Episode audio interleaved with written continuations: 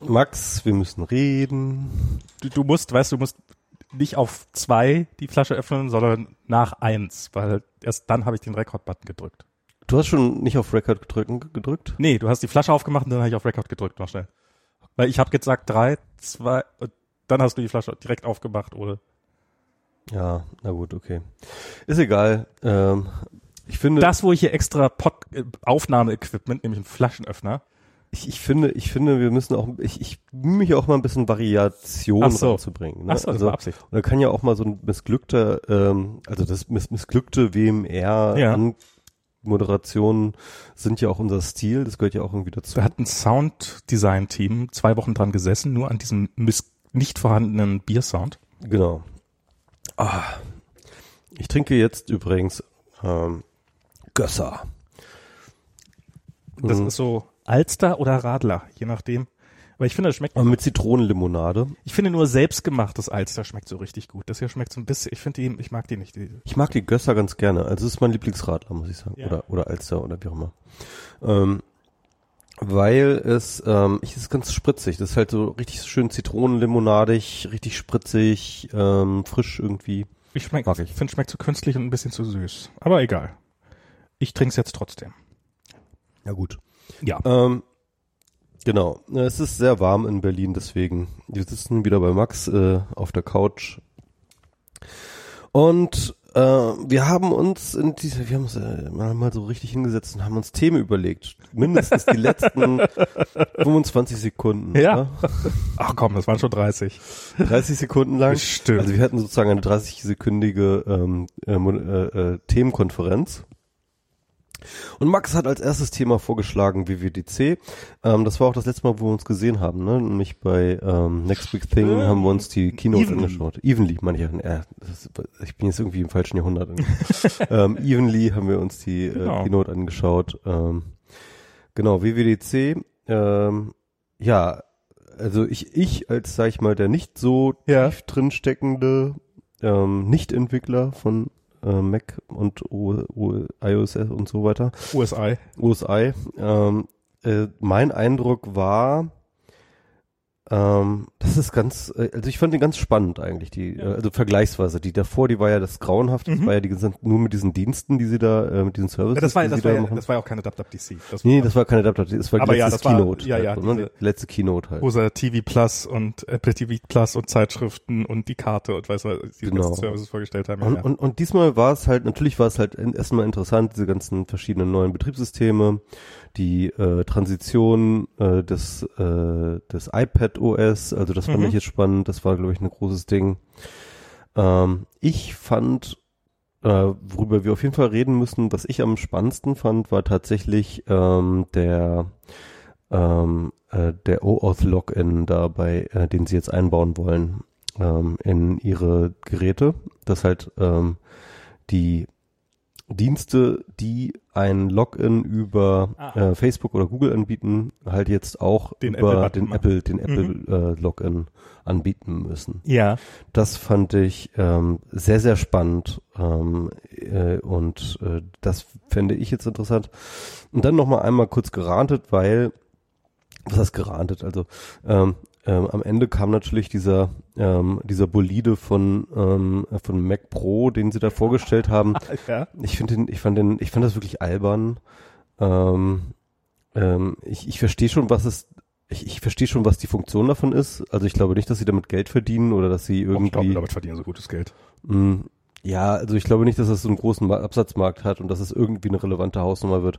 Ich glaube, es ist eher, ich, ich glaube, sowas, sowas bauen die halt eher, um halt eine gute Erzählung zu haben über ihre Firma, ähm, die halt immer so ein bisschen zu Apple dazugehört. Halt Ja. Dieses Premium ähm, Flair halt zu haben und halt einfach irgendwie ein, keine Ahnung, 30.000 äh, Euro ähm, äh, Workstation irgendwie im Programm Es zu haben. ihn schon, also den Fuß, den, den, den, den Monitorständer kriegst du ja schon für 1000 Dollar. Ja, für 1000 Dollar Monitorständer ist halt echt, also das ist einfach durch.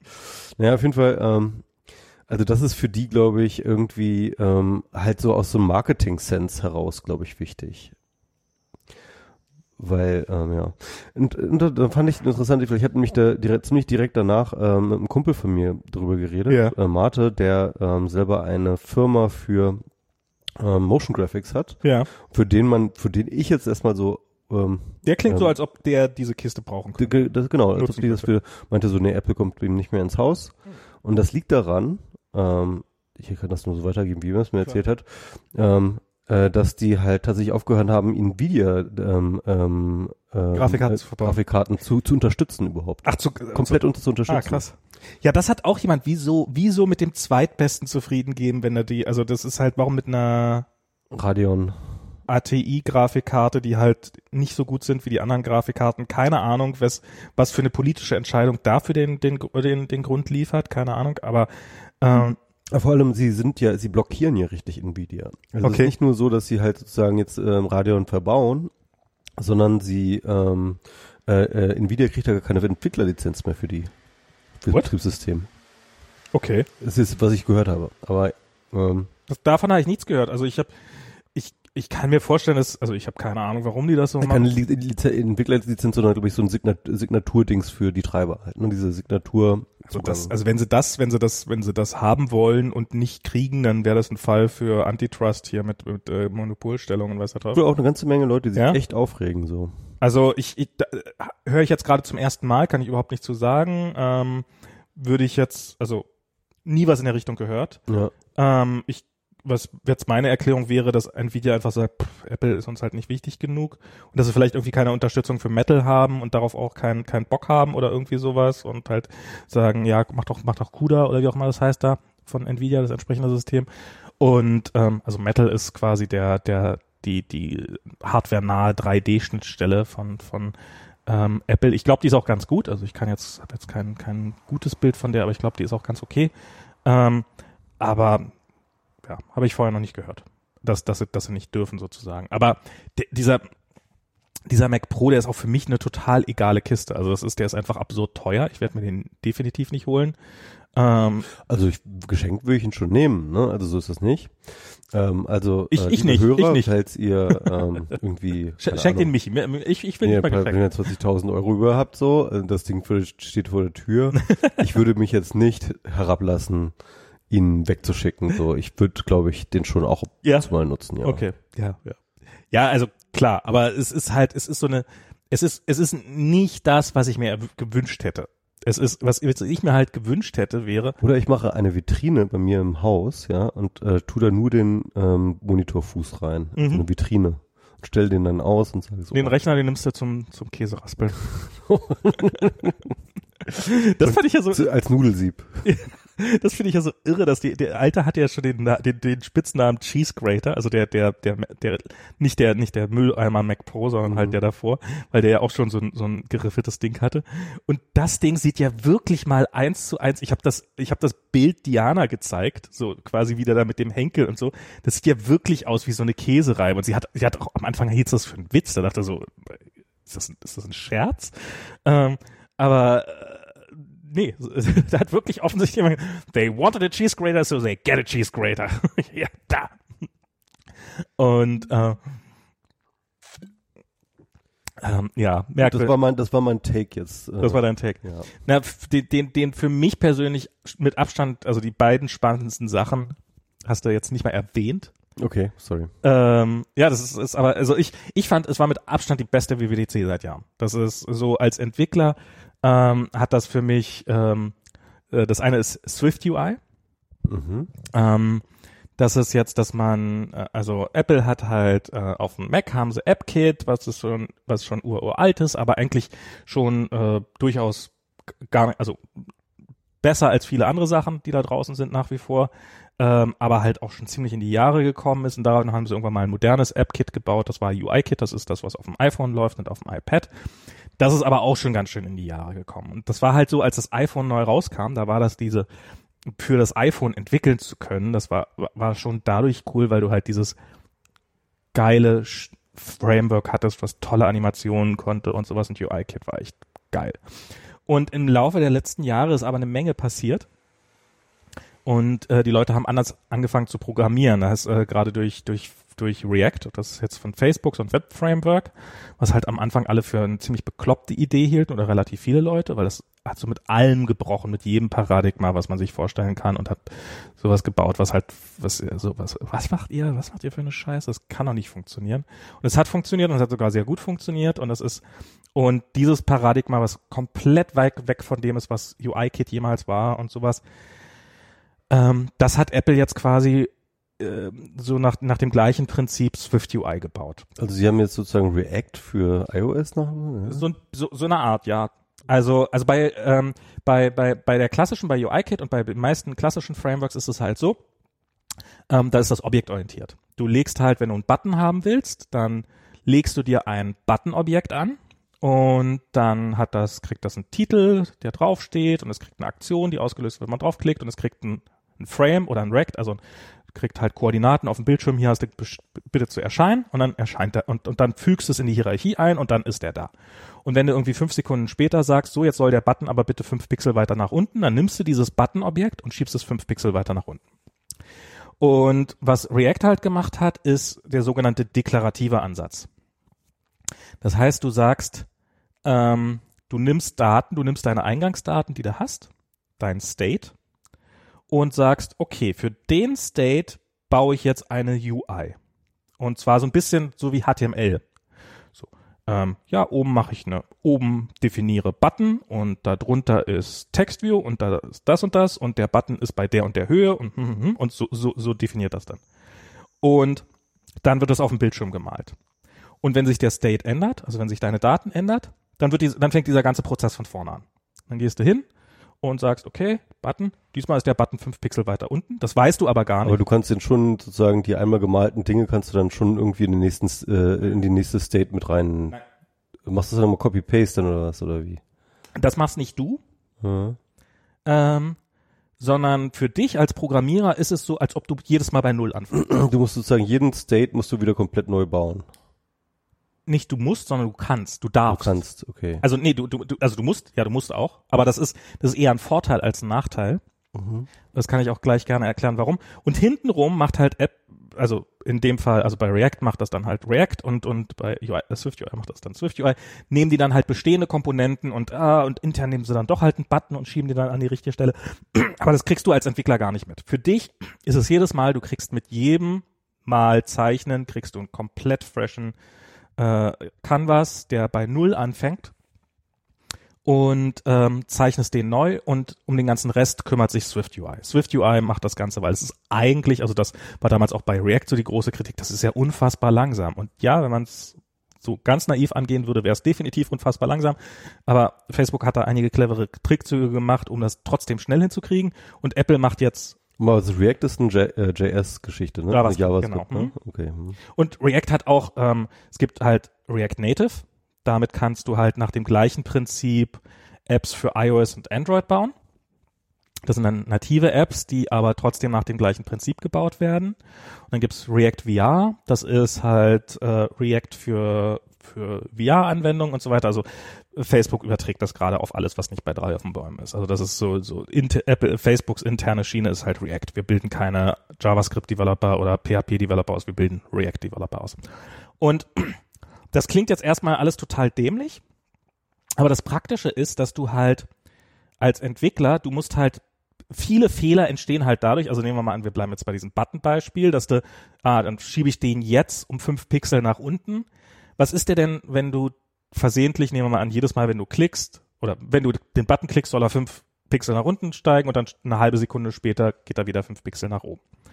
Und nehmen wir mal an, du, du sagst jetzt, du klickst jetzt zweimal kurz hintereinander und die halbe Sekunde ist noch nicht rum und der darum springt er zweimal nach unten und springt dann vielleicht nicht wieder an die richtige Stelle zurück. Du musst halt von jedem Zustand in jeden Zustand kommen. Mhm. Und das wird sehr schnell sehr, sehr haarig und sehr, sehr anstrengend und, und macht Code unübersichtlich und du hast 3000 Ausnahmefälle und sowas. Und einen wesentlichen Teil meiner Arbeit, die ich so mache, ist einfach nur dafür sorgen, dass dieser State halbwegs konsistent bleibt. Also, dass weiterhin deine Daten dem, also deine UI dem entspricht, was deine Daten sagen.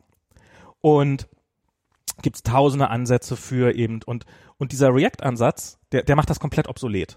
Weil du bist halt, also es gibt halt irgendwo, gibt's halt, stellt Swift UI, sagt, ah, deine Daten haben sich verändert. Dann muss ich wohl alles neu zeichnen. Und dann fängst du jedes Mal bei Null an, mhm. sodass du gar nicht in die Verlegenheit kommen kannst, irgendwie von einem falschen vorherigen Zustand auf den jetzigen Zustand äh, zu übertragen. Aber, je, aber jetzt ähm, ganz kurz ähm, zu Verständnis für mich. Ähm, also eine App kann ja aber nun echt und unglaublich viele States haben, habe ich dann, muss ich dann halt äh, unglaublich, äh, habe ich dann sozusagen, gib mir dann sozusagen das Framework alle States, die möglich sind, sozusagen nee, nee. vor und, äh, und fordert mich auf, die alle zu malen? Nee, du oder? musst ja, du musst ja nicht, du musst ja, also du, du kannst ja mit if then else da drin arbeiten, in ja, den ja. Views. Also du sagst dann halt, wenn der Button in, also wenn, wenn, wenn ich im Edit-Mode bin, dann zeige hier äh, den Löschen-Button an. Wenn ich nicht im Edit-Modus bin, dann zeige keinen Löschen-Button an. Oder beziehungsweise dann, wo man bisher halt gesagt habe, verstecke den Löschen-Button, erstelle den Löschen-Button mhm. oder mach, also mach ihn sichtbar, unsichtbar, sagst du halt jetzt, mach einen Löschen-Button oder mach keinen Löschen-Button. Mhm. Ähm, also du, du musst nicht jeden denkbaren Zustand irgendwie abbilden. Mhm, okay. Ähm, aber was du halt, was halt das Besondere ist, du weißt halt nicht, wie sah der vorherige Zustand aus und darum, du kümmerst dich um deinen aktuellen also Zustand. Genau, du musst ja nicht fragen, wo komme ich gerade her, genau. sondern du kannst immer sagen, so, ich bin jetzt in dem Zustand und alles andere ist mir egal. Genau. Und okay. Mhm. das auch, du könntest auch zum Beispiel so eine Sachen machen, wie wenn irgendwas schief geht, wenn die Grafik falsch aussieht, serialisierst du den aktuellen Zustand, packst den in der Datei, dann kann der Entwickler den auspacken und kann exakt den gleichen Zustand wieder haben, den auch der User da hat. Also es ist nicht irgendwie so, wie sind wir denn da hingekommen? Weil wir sind nicht dahin gekommen. Wir haben da frisch angefangen. Okay. Du kannst zum Testen ist das natürlich gigantisch. Du kannst irgendwie deine Testroutinen schreiben, weil du musst nicht irgendwie, wie bisher bei irgendwelchen UI-Testern, klicke dahin und tapp da, ne, sondern mhm. du, das sind meine Eingangsdaten, das erwarte ich als Ausgang. Fertig. Mhm. Ähm, und was, wofür sie es auch nehmen, ist halt in Xcode, also da, da, da ist halt, das ist halt sowas, was in ähm, überhaupt in der Webentwicklung, da ist, ist, wo die Webentwicklung nativer Entwicklung so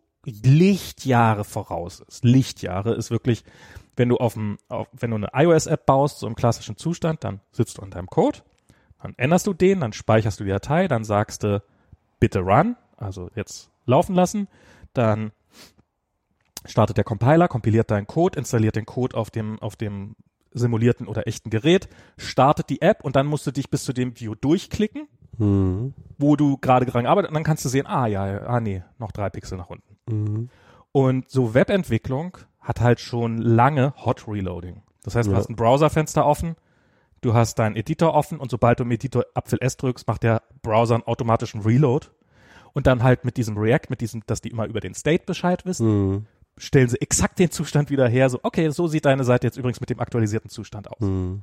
Und das kriegt Xcode jetzt auch. Das, das heißt ist also sehr viel äh, Zeit sparen beim das wird Testen. Unfassbar viel Zeit sparen. Und ähm, auch das, also wirklich Sachen, die bisher locker eine 30 Sekunden bis eine Minute gebraucht haben, jede Iteration, werden plötzlich im hoffentlich unter einer Sekunde Bereich sich plötzlich abspielen. Also die sind teilweise so schnell, dass du in Xcode mal gucken, ob sie das durchbehalten, aber du musst nicht mal Apfel S drücken. Du musst die Datei nicht mal mehr sichern, damit sie aktualisiert wird, sondern sie aktualisieren sie, während du tippst quasi. Ähm, das ist im Augenblick noch weit davon entfernt, äh, also gerade hier auf meinem lahmen MacBook Air, ähm, weit davon entfernt, wirklich schnell zu sein. Also da muss noch einiges passieren. Aber es ist trotzdem schon mal ein großer Unterschied zu dem, was es vorher war. Und das ist, das ist, ich bin das erste Mal seit sehr, sehr langer Zeit wieder begeistert darüber, mal wieder eine UI für iOS bauen zu können. Weil bisher war das echt ein, oh, ja, nerviger und langweiliger Prozess. Und ähm, jetzt erstmal hat man natürlich was Neues, aber man hat auch wieder ein effizientes Tool, was, was, was dem Ganzen angemessen ist. Cool, das habe ich jetzt schon mal cool verstanden. Und was ist die zweite Sache, dass die da gemacht haben? Was, das zweite ist, ähm, was du spannend fandest? das heißt jetzt, heißt jetzt nicht mehr Marzipan. Das ist halt. Das ist natürlich wichtig, ja. iPad-Apps, also das haben sie, Catalyst heißt das jetzt, glaube ich, ist jetzt der offizielle Name. Das ist iPad-Apps auf den Mac bringen. Ach ja. Hm. Ähm, also das heißt, dass man, äh, es ist, ähm, das ist, das ist sehr lustig. So Swift UI ist neues Apple, Catalyst ist altes Apple. Das ist, das ist wirklich, also so, das, das kriegt man ja im ganzen Jahr. Also man, das ist ja, man hat ja von außen öfters mal das Gefühl, dass so, ähm, dass so Firmen, so wie, wie Apple oder Facebook oder Google, dass die irgendwie eine gigantische Planung hätten und hm, das ist unser Masterplan und da soll's hingehen und jetzt machen wir alles drauf, dass es dahin geht. Ähm, aber oft genug ist es halt einfach so, dass das unfassbar viel von Eigeninitiative von einzelnen Leuten basiert, die halt einfach gute Ideen haben und dann hoffentlich an den Strukturen vorbei ihre Sachen machen können und dabei gute Sachen abliefern können. Und ähm, Swift UI ist definitiv da auf, auf der neuen Seite. Das ist halt ein Ansatz, der definitiv äh, auch innerhalb von Apple massiv umstritten war. So, kann man das überhaupt? Kann man damit vernünftige UIs bauen? Kann man damit komplexe UIs bauen? Geht das? Ähm, ist das jemals schnell genug zu kriegen? Ist das gut genug? Ist das? Hm. Und und auch natürlich philosophische Fragen. Für Entwickler philosophieren ja gerne rum. Und das ist quasi, würde ich sagen, das neue Apple. Und das alte Apple ist halt, okay, wir bauen jetzt mal in macOS einen iOS Simulator ein und auf dem iOS Simulator lassen wir dann äh, iPad-Apps halt auch auf dem Mac laufen. Mhm. Und das ist das, ist das andere Ding, was sie halt machen, dass du halt deine ähm, iPad-Apps, was halt, äh, ja, dass du die relativ, also sie haben es schön mit einer Checkbox, so dass du einfach nur im Xcode nur das, die Mac-Checkbox anklicken musst und schon läuft dein Projekt auch auf dem Mac. Ähm, ganz so trivial ist es dann natürlich nicht, aber es ist relativ einfach, deine, deine eine iPad-App auf den Mac zu bringen. Und das ist insofern ganz cool, weil es, glaube ich, sowohl für den Mac als auch fürs iPad eine Belebung bringen könnte. Mhm. Ähm, es gibt ja schon eine Menge iPad-Apps, die Sinn machen auf dem. Genau, es gibt ne? relativ viele. Also Slack würde mir jetzt als äh, äh, leidenden Büroarbeiter, der im Augenblick mit dieser furchtbaren Slack-Atom-Anwendung äh, arbeiten muss, äh, Facebook Messenger wäre natürlich toll, wenn der endlich mal auf dem Mac kommen würde. Ähm, gibt tausende Anwendungen, die einfach, die einfach Sinn machen würden, die auf dem Mac laufen zu lassen. Und umgekehrt glaube ich genauso, dass es ähm, auch wenn geht das auch, also dass man ähm, normale Mac OS X Programme auf ähm Nee, das geht nicht, äh, aber ich meinte umgekehrt, wenn die wenn die Entwickler dann erstmal ihre iPad Apps auf den Mac portiert haben mhm. und hoffentlich eine deutlich größere Userbasis dadurch finden, dann lohnt sich das auch in vernünftige iPad Apps zu investieren. Weil mhm. auch iPad-Apps sind ja so ein bisschen. iPad ist ein bisschen, ne, irgendwie so als Plattform hat das so ein bisschen äh, stiefmütterlich. Äh, das wird sehr ne? stiefmütterlich behandelt. Das ja. ist, ist alle entwickeln für iPhone oder für Mac OS X und ähm, iPad. Alle entwickeln ja. fürs iPhone. Punkt. Ja. Für Mac entwickelt seit Jahren keiner mehr vernünftig. Das ist ja. auch der Grund, warum das notwendig war. Mhm. Ähm, aber und fürs ähm, und fürs iPad es ist, es ist immer noch besser, als man glaubt. Also ich habe ja ein iPad und ich mache relativ viel darauf und es gibt doch sehr, sehr viele Anwendungen dafür und auch gute und so und die sich auch echt Mühe geben. Aber es könnte so viel besser sein, ohne Frage. Und das ist halt, ähm, und das iPad leidet auch darunter, weil die, ha ist, äh, ich glaube, das habe ich auch schon mal gesagt, die Hardware ist ja wirklich mittlerweile rasend schnell und auch wirklich gut. So dieses iPad ist ja auch sauteuer. Also wenn man die Luxusversion davon hat, dann kostet sie auch 1,5 oder irgendwie sowas. Was? Es gibt ein 1,5, das Pro, ne? Das, das, große Pro, ne? Das große Pro mit voller Ausstattung und Stift und allem Pipapo und Tastaturcover, das kostet bestimmt locker 1,5, wenn nicht mehr. Okay. Ähm, Krass. Mm. Und und das ist auch ein Gerät, was man übrigens, äh, ich sehe jetzt in meinem Berufsumfeld öfters mal irgendwelche CEOs von irgendwelchen Firmen oder irgendwelche Vorstandsvorsitzende. Und das aktuelle iPad Pro ist definitiv so ein Executive Device. Mhm. Das, damit rennen die alle gerade rum. Ich weiß nicht, ob sie es mit dem alten iPad auch benommen haben. Ich, ich bezweifle das. Aber alle rennen, jeder, der irgendwie in der Management-Ebene weiter oben ist, rennt die ganze Zeit mit so einem iPad rum. Und nicht mehr mit, also manch, manchmal dann noch ein MacBook dazu, aber meistens dann halt nur das iPad. Und das ist so irgendwie gerade so der neue Stolz, dass man so, dass man irgendwie einen Job hat, wo man nur das iPad braucht. Oder ich weiß nicht. Also so, das, das hebt gerade gut ab, glaube ich, in dem Bereich. Und insofern ähm, besteht jetzt vielleicht mal die Chance, dass es tatsächlich ernst zu nehmen wird. Okay, interessant. Mhm. Mhm, gut, dann kann ich ja noch mal ganz kurz ähm, ausführen, warum ich tatsächlich diesen Login, diesen Apple ja. so spannend finde. Also es haben da sich natürlich erstmal, ähm, also das, das Narrativ, das, das ist natürlich Teil dieses Narrativs, dass Apple versucht über sich zu erzählen, dass es halt das große Privacy-Ding mhm. ist, ne? Und das ist ja auch richtig. Also ähm, äh, diese ähm, Logins, die man meistens so über Facebook oder Google machen haben, äh, geben natürlich wiederum Google und äh, Facebook die Möglichkeit halt äh, sozusagen Zugriff über ähm, auf Nutzungsprofile über ihre Plattform hinaus zu bekommen. Und ähm, insofern äh, kann man das irgendwie doof finden und dann sagen, ja, also ich will ich jetzt nicht, ich mache das jetzt alles über Apple. Mhm. Und äh, Apple verspricht dabei halt sozusagen ähm, den ähm, äh, da halt eben keine, äh, das nicht für Nutzungsprofile und so weiter und so fort auszunutzen. Und gleichzeitig ähm, bindet es halt neben nicht an einen externen Service, also äh, nicht nur an einen externen Service, sondern in erster Linie ans Gerät, ja, was Mhm. natürlich irgendwie auch, glaube ich, so die Philosophie halt Sinn macht, dass du halt irgendwie dann deine Identität halt mit deinem Gerät verknüpfst. Das macht mit- total Sinn. Ja, ja. Warum das nicht schon länger so war, ist ja Genau. Im Endeffekt ist es ja, äh, im Endeffekt macht das ja auch der, ähm, äh, der Passwortmanager, ne, in gewisser Hinsicht schon. Aber, ja, ähm, aber du musst halt immer anders, noch ja. jedes Mal dich wieder bei der App anmelden oder beziehungsweise musst einen Account erstellen quasi und äh, Genau, ja, ja. ja. Deswegen macht das halt äh, sozusagen aus User-Sicht tot, äh, aus User-Sicht total Sinn und Ja. ist, glaube ich, auch ähm, sozusagen richtig ähm, sinnvoll innerhalb dieses äh, Apple-Ökosystems und spricht halt voll in dieses Narrativ von Privacy. Aber ich glaube tatsächlich, dass ein, einer der Gründe, ähm, ähm, warum sie es machen, ein anderer ist. Und das ist natürlich halt, das ist, das ist halt, weil sich Apple zunehmend innerhalb eines ich nenne es mal Plattformkriegs bef- befindet, ja, Mhm. also mit Facebook und Google und das geht ja nicht nur rhetorisch, sondern schon seit einigen ähm, Monaten so, dass halt irgendwie da immer hin und her geschossen wird, ja, irgendwie ähm, ähm, was das Zeug hält und äh, sich halt versucht abzugrenzen wird und, und, und, und so weiter.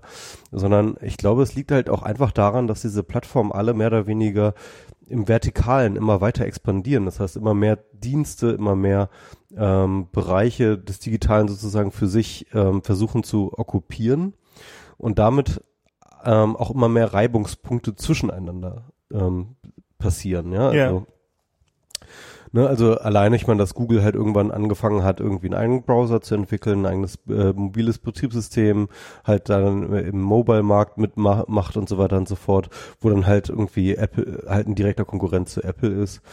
Ähm, ähm, auch Facebook geht halt zunehmend in den Hardware-Markt, jetzt wenn es zum Beispiel im VR geht, du prediktest ja schon seit einiger Zeit, dass das auch für Apple interessant sein wird, irgendwie in den VR-Markt zu gehen. Und das heißt also mit anderen Worten, ähm, es gibt ganz, ganz viele ähm, potenzielle und aktuelle Reibungspunkte zwischen diesen Plattformen, die sich halt sozusagen ähm, als Ökosystem immer weiter ähm, sozusagen in Konkurrenz zueinander stehen. Mhm.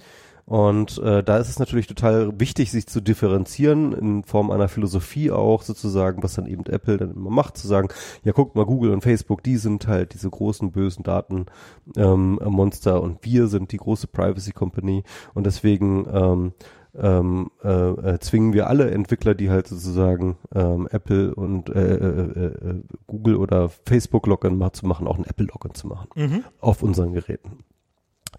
Und ähm, und ich glaube, darum geht es. Also, dass halt tatsächlich sozusagen ähm, dort versucht wird, sukzessive ähm, die anderen Plattformen auch abzuschneiden von, ähm, von, von, von, von, von ihren ähm, Hm. Tentakeln, sage ich mal. Ja, also es geht ja darum, eben zum Beispiel bei Facebook oder bei Google halt eben sozusagen aus ihrem eigenen Ökosystem herauszureichen und sozusagen Grundlage für für ein größeres Ökosystem zu werden. Ja, also wenn zum Beispiel äh, so Sachen geht. Und ich glaube, ähm, dass halt Apple da halt auch ein ganz ganz konkretes Interesse daran hat. Ähm, Das ist, das ist genau dieses, was ich vorhin meinte, das ist so, wo man dann immer sagt, diese großen Firmen, die haben irgendwie äh, n- n- diese große Vision dahinter und die, die Marschrichtung. Ich glaube, ich glaube, dass es, äh, jemand hat mir neulich gesagt, äh, wenn, äh, wenn Leute draußen glauben, dass Apple äh, irgendwie eine große Strategie hat, dann war es im Zweifelsfall immer Zufall. Ähm, und, oder Glück. Und, ähm, also, also zum einen, dieser, dieser Button macht einfach Sinn. Das ist, dass, dass der nicht schon ewig da war, ist, äh, ist, ist, ist, ist eigentlich, ist eigentlich das, das die größere Überraschung. Zum, insbesondere, weil Apple ja gerade auch 48.000 Services gelauncht hat und kann ja nicht sein, dass jedes Mal, wenn ich dann irgendwie, dass wenn ich das erste Mal die Apple TV Plus App aufmache und mich da einloggen will, dass ich dann erstmal meinen Usernamen und mein Passwort eingeben muss, der in meinem Keychain Manager eh schon vorhanden ist. Also das ist, dass man da noch einen Username und ein Passwort braucht, das ist ja totaler Blödsinn.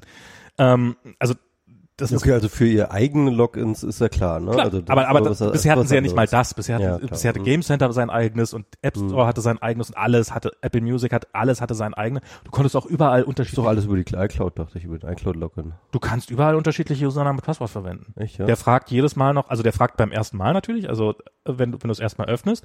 Und ich, ich habe ja so regelmäßig auch bei äh, bei beim im App Store habe ich ja auch mehrere Accounts, noch einen amerikanischen und einen deutschen und so und da da logge ich mich dann auch mal aus und logge mich mit dem anderen aus. Du kannst da unterschiedliche Passwörter haben, ist halt irgendwie also eines der wenigen unsicheren Passwörter, die ich noch habe, ist äh, sind die ist, ist meine Apple ID, also ist auch nicht so unsicher, ist immer ein Passwort, das ich nur an der einen Stelle verwende. Habt ihr das gehört? Habt ihr das gehört? Ja, also ähm, Max Apple ID ist vulnerable. Mm. Ich würde sagen, wir loben jetzt einen Hackerwettbewerb aus und mal gucken, wer Ich habe erstes Two-Factor Authentification immerhin. Aber weil weil man das halt relativ häufig nochmal eintippen muss. dann- Hm. Und während man jedes andere Passwort schon lange im Keychain oder im Passwortmanager drinne hat, aber das ist halt immer über so einen Dialog gewesen. Also es, es macht definitiv einfach Sinn, warum muss ich dieses dämliche Passwort ständig eingeben? Du hast gerade mein Gesicht gescannt, äh, biometrisch. Ähm, es gibt keinen Grund jetzt noch, ah, bist du es wirklich? Ähm, zu fragen. Ähm, und wenn, dann könnte man das jedenfalls besser machen. Das zweite ist, dass, ähm, dass, dass natürlich der Plattform-Login nochmal gigantisch steigt. In dem Moment, in dem ich sozusagen auf meinem iPhone alle Logins mit Apple gemacht Mhm. habe Genau. und ähm, dann vielleicht im schlimmsten Fall diese gleichen, also ähm, wenn dann irgendwann auf der Login with Apple-Button auch für Android-Geräte kommt, dann wird's spannend. So, sozusagen, dass ich dann, wenn ich, was mache ich denn? Wenn ich jetzt, nehmen wir mal an, ich habe jetzt irgendeine App, ich habe jetzt sagen, Genau, das ist mich, das ist nämlich auch äh, eine interessante Geschichte. Ähm, ist natürlich, erstmal ist es logisch zu sagen, ich ähm, koppel das ans Gerät. Aber was ist, wenn du halt dein Apple, dein, dein, dein, dein, dein Geräteökosystem wechselst, wenn du halt eben von Apple iPhone gehst und dann irgendwie jetzt auf Android wechselst? wer würde denn auf solche Ideen kommen? und dann und dann hättest du und dann hättest du halt sozusagen deine Logins alle mit dem Apple Login irgendwie gemacht, irgendwie mit Facebook und Google ist das alles kein Problem, das kannst du alles portieren, aber ähm, bei Apple bist du dann plötzlich sozusagen festgelegt so. Ja, ich Genau. glaube, Und, und deswegen glaube ich das auch, dass es halt ein strategischer Move ist. Die Leute wollen, also, wird, also wird dieser sicherlich drin stecken, klar. Dieser Login ähm, ähm, ist halt sozusagen die andere Seite der Medaille, sozusagen den anderen Login, den halt du bei Google hast oder so etwas halt äh, Genau. abzumildern und halt auf, auf die, deine Seite zu ziehen. Und nämlich das ist, glaube ich, was halt die Leute immer so ein bisschen unterschätzen, ist, glaube ich, auch bei Google und Facebook geht es nicht in erster Linie um die Nutzerprofile aus anderen Daten rauszuziehen, sondern tatsächlich auch um diesen Login-Effekt, den du halt, äh, äh, du, du, du, du, ähm, du bindest die Leute auf deine Plattform, weil sie halt, weil du plötzlich deren Identitätsprovider wirst, Mhm. ja. Und das ist halt für die schon ein äh, Nutzen genug. Die brauchen dazu gar nicht noch die Profildaten, ähm, äh, die zusätzlichen Profildaten dafür jetzt benutzen. Und ähm, Zweifelsfall wird Google auch sagen so, also wenn für Apple jetzt sagt, wir sie nutzen keine, äh, sie, sie benutzen die Profildaten nicht, dann machen wir das auch nicht, weil das würde sich für Google trotzdem noch lohnen. Ähm, ich finde das so interessant, dass äh, der Sundar Pichai hat jetzt gerade irgendwie ähm, auch gerade äh, ganz offensiv irgendwie, ich glaube beim Kongress oder sowas gefordert irgendwie, wir brauchen ganz starke Privacy Regulation, wir brauchen so etwas wie die, G die DSGVO hier in Amerika und so weiter und so fort. Ja, ich meine, hast du alle vereint irgendwie, ja, Tim Cook, äh, Mark Zuckerberg und ähm, und Sundar Pichai sind sich alle einig, wir brauchen ganz starke Datenschutzregulierung, ja. Ich bin mal gespannt. Ich vermute, meine Vermutung ist, dass es erst Weil, weil ich glaube, die Leute überschätzen einfach, wie wichtig diese Datenprofile sind. Einfach. Ich glaube, das macht sich auch gut. Das ist halt einfach, die sehen, die sehen das, äh, the writing on the wall, dass es halt kommen wird und, äh, und dann kannst du halt. Einerseits, die mussten es sowieso, also die hatten die Kosten schon, weil sie es mussten fürs Europa umsetzen. Das das stimmt. heißt also mit anderen Worten, den Code haben sie schon geschrieben, der ist schon in der Schublade. ja. Oh, die brauchen, Das- die brauchen sogar für die USA Genau. einzuschalten. Zweitens, äh, hohe Datenschutzstandards sind auch eine ähm, sind auch eine Marktentry-Hürde für, für für potenzielle Konkurrenten. Damit können sich potenzielle Konkurrenten vom Leib halten. Und ähm, äh, es hält sie halt null davon ab, irgendwie ihre Geschäftsmodelle zu machen. Das hat jetzt auch die DSGVO gezeigt. Ja. Das heißt also ähm, äh, sie können jetzt eigentlich nur darum gewinnen, wenn die USA jetzt sowas beschließen. Und wenn man und wenn man es offensiv fordert, dann ist, sitzt man automatisch auch mit am Tisch ähm, bei der Gestaltung dieser entsprechenden Gesetze und kann noch entsprechend Einfluss drauf nehmen. Also das ist Das stimmt, ja. ähm, das ist ja fast fast Ja. fast Und das, äh, ähm, äh, was ich halt nochmal sagen will, ist wirklich, ähm, ich glaube, die Effektivität von Profiled, Targeted äh, Ads und so weiter und so fort ist wahnsinnig übertrieben. Es gab jetzt gerade jetzt ein äh, Washington, äh, ein, äh, ein ähm, Wall Street Journal Artikel, der sich, äh, ähm, der mal eine Studie kreiste, die halt einfach mal ähm, deren Effektivität irgendwie äh, versucht nachzuweisen. Und das ist halt wirklich kaum messbar. Ja, also Ich nehme immer an, es geht drauf, wie du es targetest.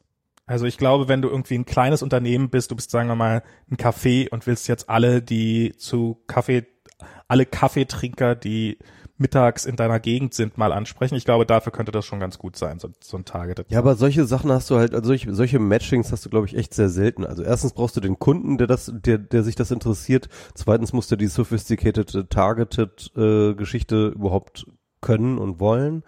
Äh, drittens äh, äh, äh müssen dann halt die Rahmenbedingungen stimmen, dass du halt irgendwie ähm, äh, die entsprechenden Location-Daten von den entsprechenden Nutzern ja, hast. Aber die, die, die, Nutzergruppe muss groß genug sein und so weiter und so fort. Nur das überhaupt. Facebook so, hat das. Ja, also was ich sagen will, ähm, ähm, ich glaube tatsächlich, dass diese, dass, dass diese Targeted Profile Geschichte in allererster Linie ein, eine gute Erzählung ist, die sie Werbekunden mhm. erzählen und die damit wahnsinnig viel äh, Geld verdienen, ähm, weil sie ähm, äh, äh, äh, weil die Werbekunden das schlucken als gute Erzählung. Also das ist, das, das glaube ich tatsächlich, also ich, ich glaube, dass es in vielen Fällen bei weitem nicht so gut ist, wie, wie die Leute gerne hätten. Ähm, ich glaube, dass das auch daran liegt, dass die, dass, dass, dass man mit den Tools auch umgehen können muss und dass viele einfach nicht können. Und wenn du halt eine überregionale Kampagne hast und dann willst du irgendwie irgendein bestimmtes Produkt bewerben, dann, dann, dann geht das, geht das auch anders. Äh, ähm, kann mir aber sehr gut vorstellen, also das, das würde mich jetzt wundern, wenn, wie, wie sollte es denn anders sein, dass ich irgendwie, wenn ich ein lokales, ähm, ne, wenn ich ein lokales Unternehmen bin und dann halt nicht weltweit dafür werben muss, sondern halt wirklich lokal werben kann, das macht ja Sinn. Also das ist ja, äh, und, und ich wüsste, ich kann mir nicht vorstellen, dass das nicht ähm, dein Targeting um mindestens den Faktor 1000 verbessert. Aber wie oft hast du wirklich lokale Werbung in deinem Facebook-Feed? Ähm, in Deutschland, ich, deutlich, nie. in Deutschland sehr selten. Ja. In den USA hatte ich das deutlich häufiger. Okay. Ähm, da, das ist, das ist mir, das ist mir echt aufgefallen, dass auch die Qualität an Werbung hier echt deutlich schlechter ist als in den USA. Also so, so vernünftiges Targeting gibt's, ähm, also was ich zum Beispiel hatte, war mal sowas, das ist jetzt auch nichts, das ist jetzt auch nichts, auch nichts Weltbewegendes, aber es ist einfach gutes Targeting. Das war, ich habe mir mal einen, einen Gürtel gekauft bei einem Hersteller und dann habe ich halt ein Jahr später habe ich von denen eine Werbung gesehen, so, hey, bist du eigentlich noch mit dem Gürtel zufrieden? Hier. Das ist das so ein normales Retargeting dann, ne? Naja, halt mit einem entsprechenden Abstand. So, das musst du halt hinkriegen. Wie ja. kriegst du das hin? Kannst eine E-Mail schicken an die Leute, was, wobei ich auf eine E-Mail nie, nie ansatzweise so gut wie hier wie auf ein Facebook-Ad, weil eine E-Mail, die muss ich aktiv, da muss ich irgendwas machen, muss ich löschen, muss ich, ja, ja, ja, nervt mich nicht. Wohingegen, wenn so eine Facebook-Ad in meinem Newsfeed ist, dann kann ich halt im Zweifelsfall drüber, drüber scrollen. Auf jeden Fall hat es dazu geführt, dass ich in dem Fall dann, oh ja, der Gürtel war super, der, ich mag den immer noch, ja, vielleicht hole ich mir noch einen zweiten. Und und das ist das ist Targeting. Also das ist äh, das ist nicht sophisticated. Da muss jetzt Facebook nicht 48 Milliarden Daten mich sammeln. Custom Audience. Das ist, das ist dann quasi eine Custom Audience ja, oder genau. ich habe keine Ahnung, wie das funktioniert. Genau. Also Custom Audience ist halt, äh, wenn äh, Facebook, äh, man kann sozusagen ähm, bei Facebook als, äh, wenn man eine Werbung schaltet, kann man bei denen halt äh, Adressen, äh, Telefonnummern und E-Mail-Adressen hochladen und dann matcht Facebook die halt mit seinen Nutzerprofilen und guckt halt, ob sozusagen sie diese Nutzer, sozusagen diese diese e Leute haben mit dieser E-Mail oder dieser Telefonnummer oder wie auch immer und äh, dann weiß Die Telefonnummer, also die, die, dieses Daten, das wird übrigens vorher nochmal anonymisiert. Wird nochmal, genau, wird nochmal also anonymisiert. Das heißt also mit anderen Worten, Facebook kriegt jetzt nicht die, äh, äh die Rohdaten, aber halt sozusagen eine Liste mit von, ähm, Hashes. Von, von Hashes, die ähm, von denen, von denen sie dann erkennen kann, ob da halt Customer von genau. dem äh, Shop halt schon mal irgendwie bei denen äh, registriert sind und dann kann man die halt sozusagen targeten. Genau. Also ich kenne auch jemanden, der hat mal, mit dem habe ich damals bei Facebook angefangen, der war 18 und als er angefangen hat, also jetzt muss er halt so 22, 23 sein. Und der hat eine, eine erfolgreiche Teenie-App gestartet und äh, hat daraufhin einen Praktikumsplatz bei Facebook gekriegt und einen anschließenden Job. Und diese Teenie-App, die hat er dadurch erfolgreich gemacht, hat er mir erzählt, dass, dass er seine Schwester beauftragt hat, die halt massenhaft so Influencern auf Instagram gefolgt ist. Jedes Mal, wenn irgendwie ein Influencer irgendwie seine Telefonnummer oder seine E-Mail-Adresse irgendwo öffentlich, dann mal aufschreiben. Und diese hat er dann quasi genommen und hat damit gezielt für seine App in deren, in den, in, in den Facebook-Feeds und in den Instagram-Feeds von, von, ich glaube, Instagram-Feed ging damals noch gar nicht, von diesen Influencern halt auf seine App hingewiesen, was dazu geführt hat, dass er relativ schnell 50.000 User hatte oder so. Gar nicht so dumm. Genau.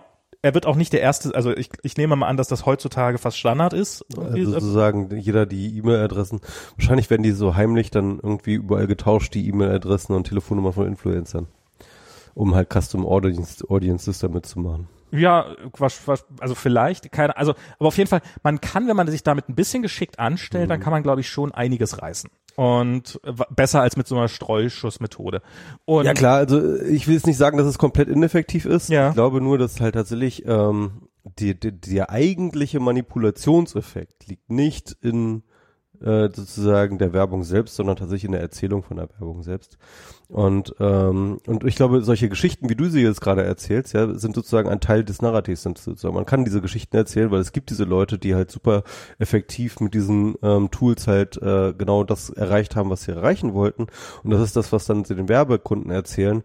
Aber die müssen dann ja auch erst einmal irgendwie mit diesen Tools umgehen lernen und, ähm, und im Zweifelsfall ist das für deren Kampagne gar nicht so relevant, ob sie jetzt halt irgendwie, ähm, also wenn man zum Beispiel diese großen Marken einfach nimmt, äh, die brauchen gar nicht großes Targeting, die brauchen wahre Reichweite, ja. Das kriegen sie auch bei Facebook, ja. Ähm, ja, ja, eben. Ähm, also das ist und und und und ja, also was ich sagen will, ähm, ich, ich halte wirklich diesen Deal, den man hat, sozusagen als Nutzer irgendwie bei Facebook oder Google irgendwie Services für umsonst zu bekommen und dafür Werbung angezeigt zu kriegen, ich glaube, der geht in allererster Linie auf Kosten der Werbekunden und nicht auf Kosten der Leute, die mhm. da, die da. Ähm, das kann natürlich sein, sind. keine Ahnung. Ähm, also ich finde es Ach so, und das hatte übrigens, äh, das Argument hatte übrigens auch äh, Cory Doctorow auf dem, äh, ähm, auf dem, Rep äh, auf seinem Republika-Vortrag übrigens, äh, ja. kann man sehr empfehlen, diesen Vortrag von Cory Doctorow auf der letzten Republika.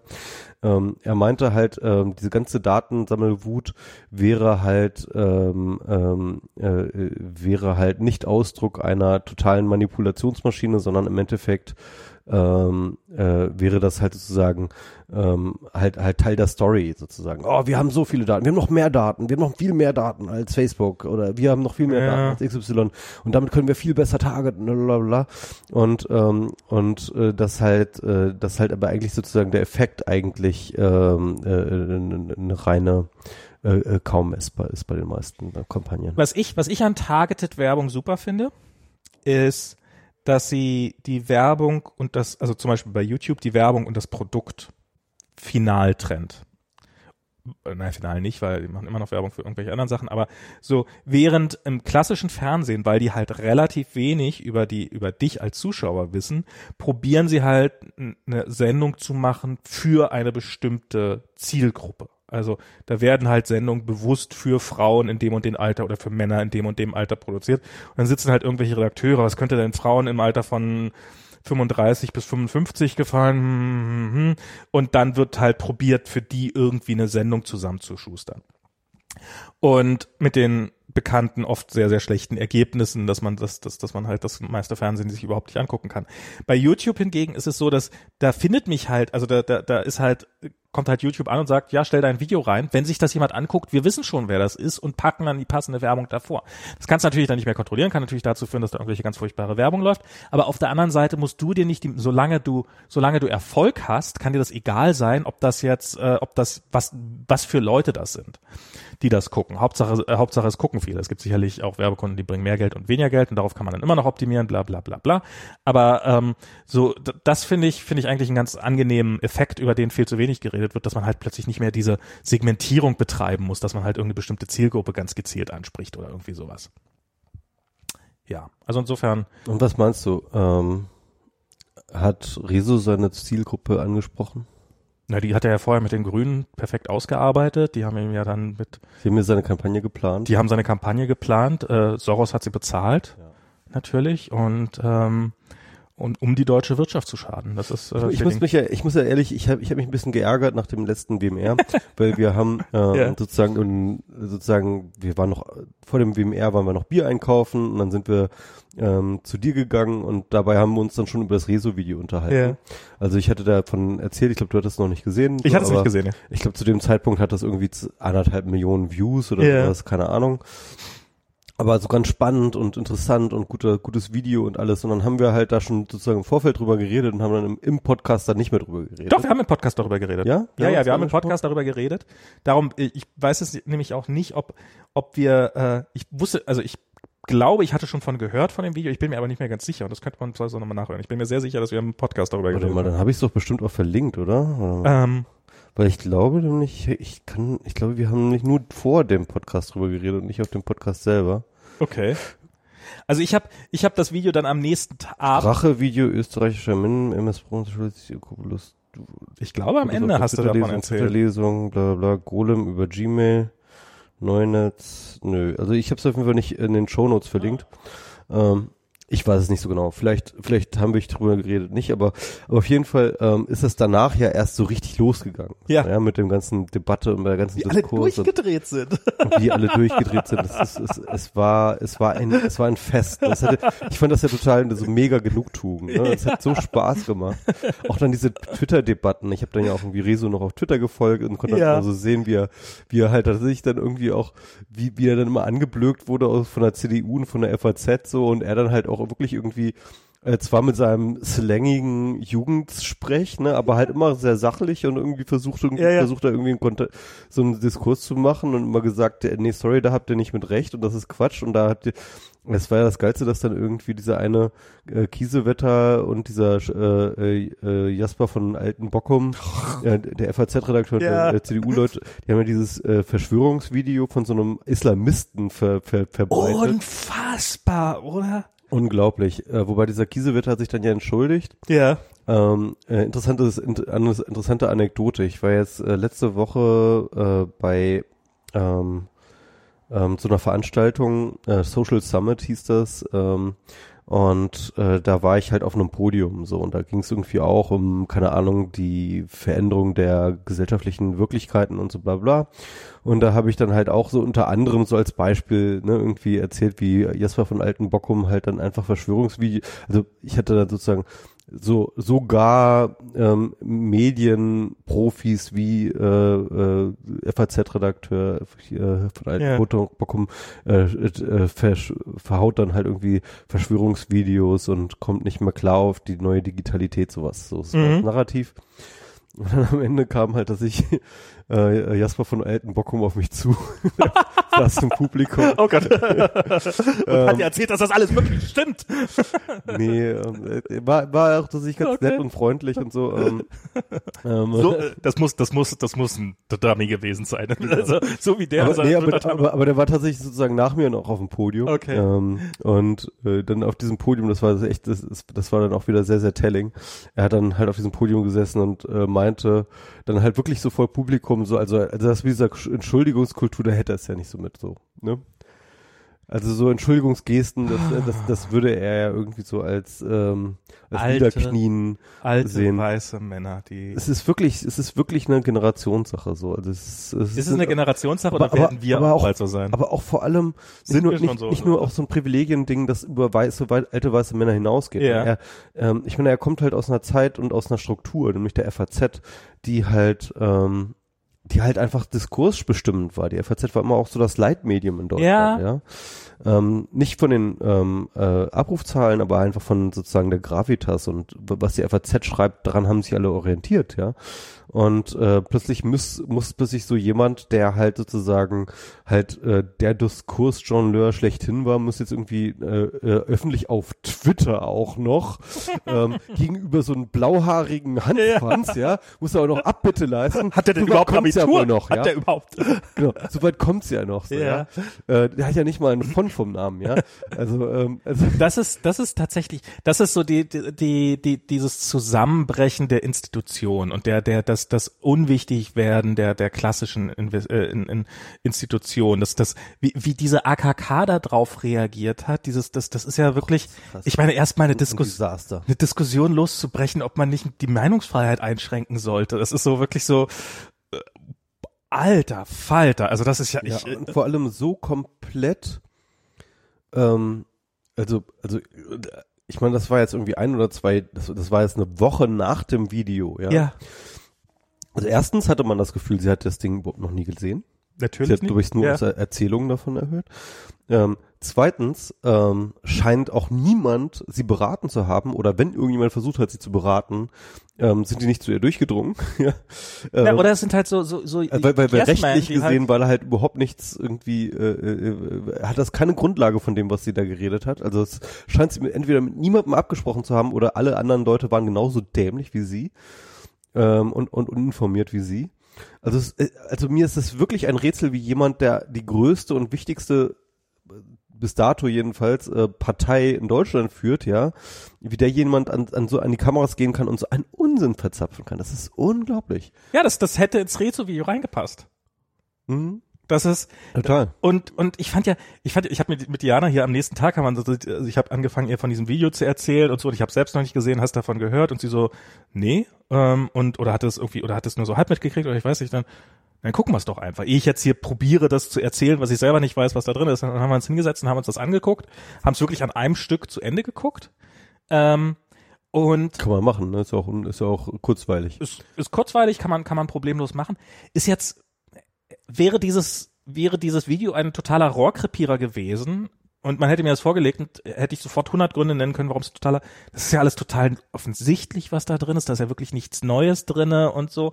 Und, aber das finde ich ist so dieser, dieser, dieser, dieser Zynismus, so dieser, dieser, die- der, der auch uns schon so tief drinne steckt. Dieses, dieses, ähm, ich fand ja diese, diese Thilo Jung Videos, so, wo, wo dann ja auch, ich weiß halt, dass die ganze Journalie, die da bei diesen, bei diesen Pressekonferenzen dabei ist, dann regelmäßig auch über ihn Bundespressekonferenz. bei der Bundespressekonferenz, die mit den Augen rollt, weil jetzt stellt er schon wieder solche Fragen. Da ist doch logisch, dass sie dazu lügen. Hm. Und aber das ist tatsächlich, ich finde das eine spannende Frage. Warum, warum lässt man das so durchgehen, dass sie bei diesen ganz offensichtlichen Sachen, die von der, was von der Bundesregierung dann angelogen werden? Warum stellt man denen überhaupt noch Fragen, wenn das doch sowieso, selbst wenn sie bei solchen offensichtlichen Sachen einfach so lange rumeiern, äh, und so tun, als ob sie von nichts wüssten, was sie natürlich wissen. Und das ist, äh, also, also das ist halt so eine Sache. Hm, Ich, ich muss ehrlich ich sagen, ich konnte mit äh, Thilo Jungs äh, Sachen mal nicht so richtig was anfangen. ja, verstehe ich. Ähm, weil was er halt vorführt, ist, dass da vorne halt nicht Leute sitzen, die irgendwelche Entscheidungen treffen, sondern halt irgendwelche Entscheidungen rechtfertigen müssen für, ähm, Ja. äh, für die Öffentlichkeit, ähm, von denen sie vielleicht teilweise selber nicht wissen, warum, wie sie zustande gekommen sind, aber sie können daran auch nichts ändern, weil sie sind nicht die Entscheider, sondern sie müssen halt einfach diese Entscheidung vertreten an der Öffentlichkeit, das ist ihr Job, ja. Und ähm, Thilo Jungs, ähm, sag ich mal, naive Aber warum ist das dann ein Job? Lass mich mal zu Ende. Weil diese Kommunikation halt gemacht werden muss. Ja, aber warum? Ähm, aber äh, ähm, also äh, ähm, und und der Punkt ist natürlich auch, dass eine Bundesregierung halt in dem Geflecht mit zum Beispiel mit anderen Staaten, darum geht's ja auch öfters so, Klar. halt sozusagen äh, bestimmte unausgesprochene äh, Dinge halt sozusagen im Hintergrund hat, die halt dann eben nicht in die Öffentlichkeit gebracht werden können und wo dann halt irgendwie sozusagen irgendwo eine Mauer gebaut wird, wo man einfach sagt, okay, bis hierhin und nicht weiter, mehr können wir euch ihnen, ihnen nicht sagen und so weiter und so fort, ja. Also, das heißt also, es gibt sozusagen wenn sie sagen würden, mehr können wir ihnen nicht sagen, dann wäre es ja gibt, okay. Es gibt, es gibt äh, äh, sozusagen institutionelle Grenzen dessen, was so ein Pressesprecher leisten Natürlich. kann, was er nicht. Und und und Thilo Jung rennt da halt immer gegen und ähm, ähm, und und offenbart diese Grenzen. Ja. Und das ist einmal lustig. Wenn du Ja. es einmal gesehen hast, ist es lustig. Das ist irgendwie das entlarvt das Ganze und ähm, man denkt sich so, ja, das ist äh, äh, witzig, wie wie er sozusagen aus der Reihe tanzt und das einfach mal sozusagen aufzeigt. Aber er macht das halt immer wieder so. Ja, ja, klar. Und und und man denkt sich dann so, ja, okay, also wir haben, ich habe den Trick jetzt verstanden, so denke ich mir dann aber halt das, ja. aber das ist halt, Ähm, und und und ähm, und und und und und äh, äh, das ist jetzt sozusagen außer dem Vorführen gibt es sozusagen keinen Mehrwerteffekt mehr an der Stelle. Und jetzt kann man natürlich sagen, das ist zynisch, aber ich glaube ganz ehrlich, das ist halt, das, das, das geht nicht anders. Also du kannst nicht anders eine, Kommuni eine Bundesregierung, die? Politik einer, einer Bundesregierung kommunizieren. Glaube ich nicht, nein. Also, weiß also, also- also, du kannst vielleicht dabei nochmal netter sein und irgendwie einen netteren Dialog machen, aber du kannst nicht irgendwie ähm, sozusagen alle letzt, äh, äh, alle deine Besch Entscheidungen sozusagen in der Öffentlichkeit letzt begründen. Das funktioniert nicht, ja. Und Das ist- die, diese Mauer, an die der Thilo wieder immer rennt, die wird es immer geben. Die wird Das es immer geben und dieses System notwendig. also ich, ich finde, also ich finde, dass, dass das gleichzeitig so getan wird, als ob diese Mauer nicht existieren würde, während sie gerade, während er gerade ganz offensichtlich und oder beziehungsweise alle Beteiligten ganz offensichtlich dagegen laufen. Das finde ich, das ich finde ja, also das ist. Ach so, und dann gibt es noch eine zweite Sache, weil nämlich ähm, ähm, sozusagen diese Bundespressekonferenz ja. ähm, hat sozusagen in ihrer institutionellen Eingespieltheit zwischen den Pressesprechern und den Journalisten halt sozusagen so eine Art Abkommen, ja.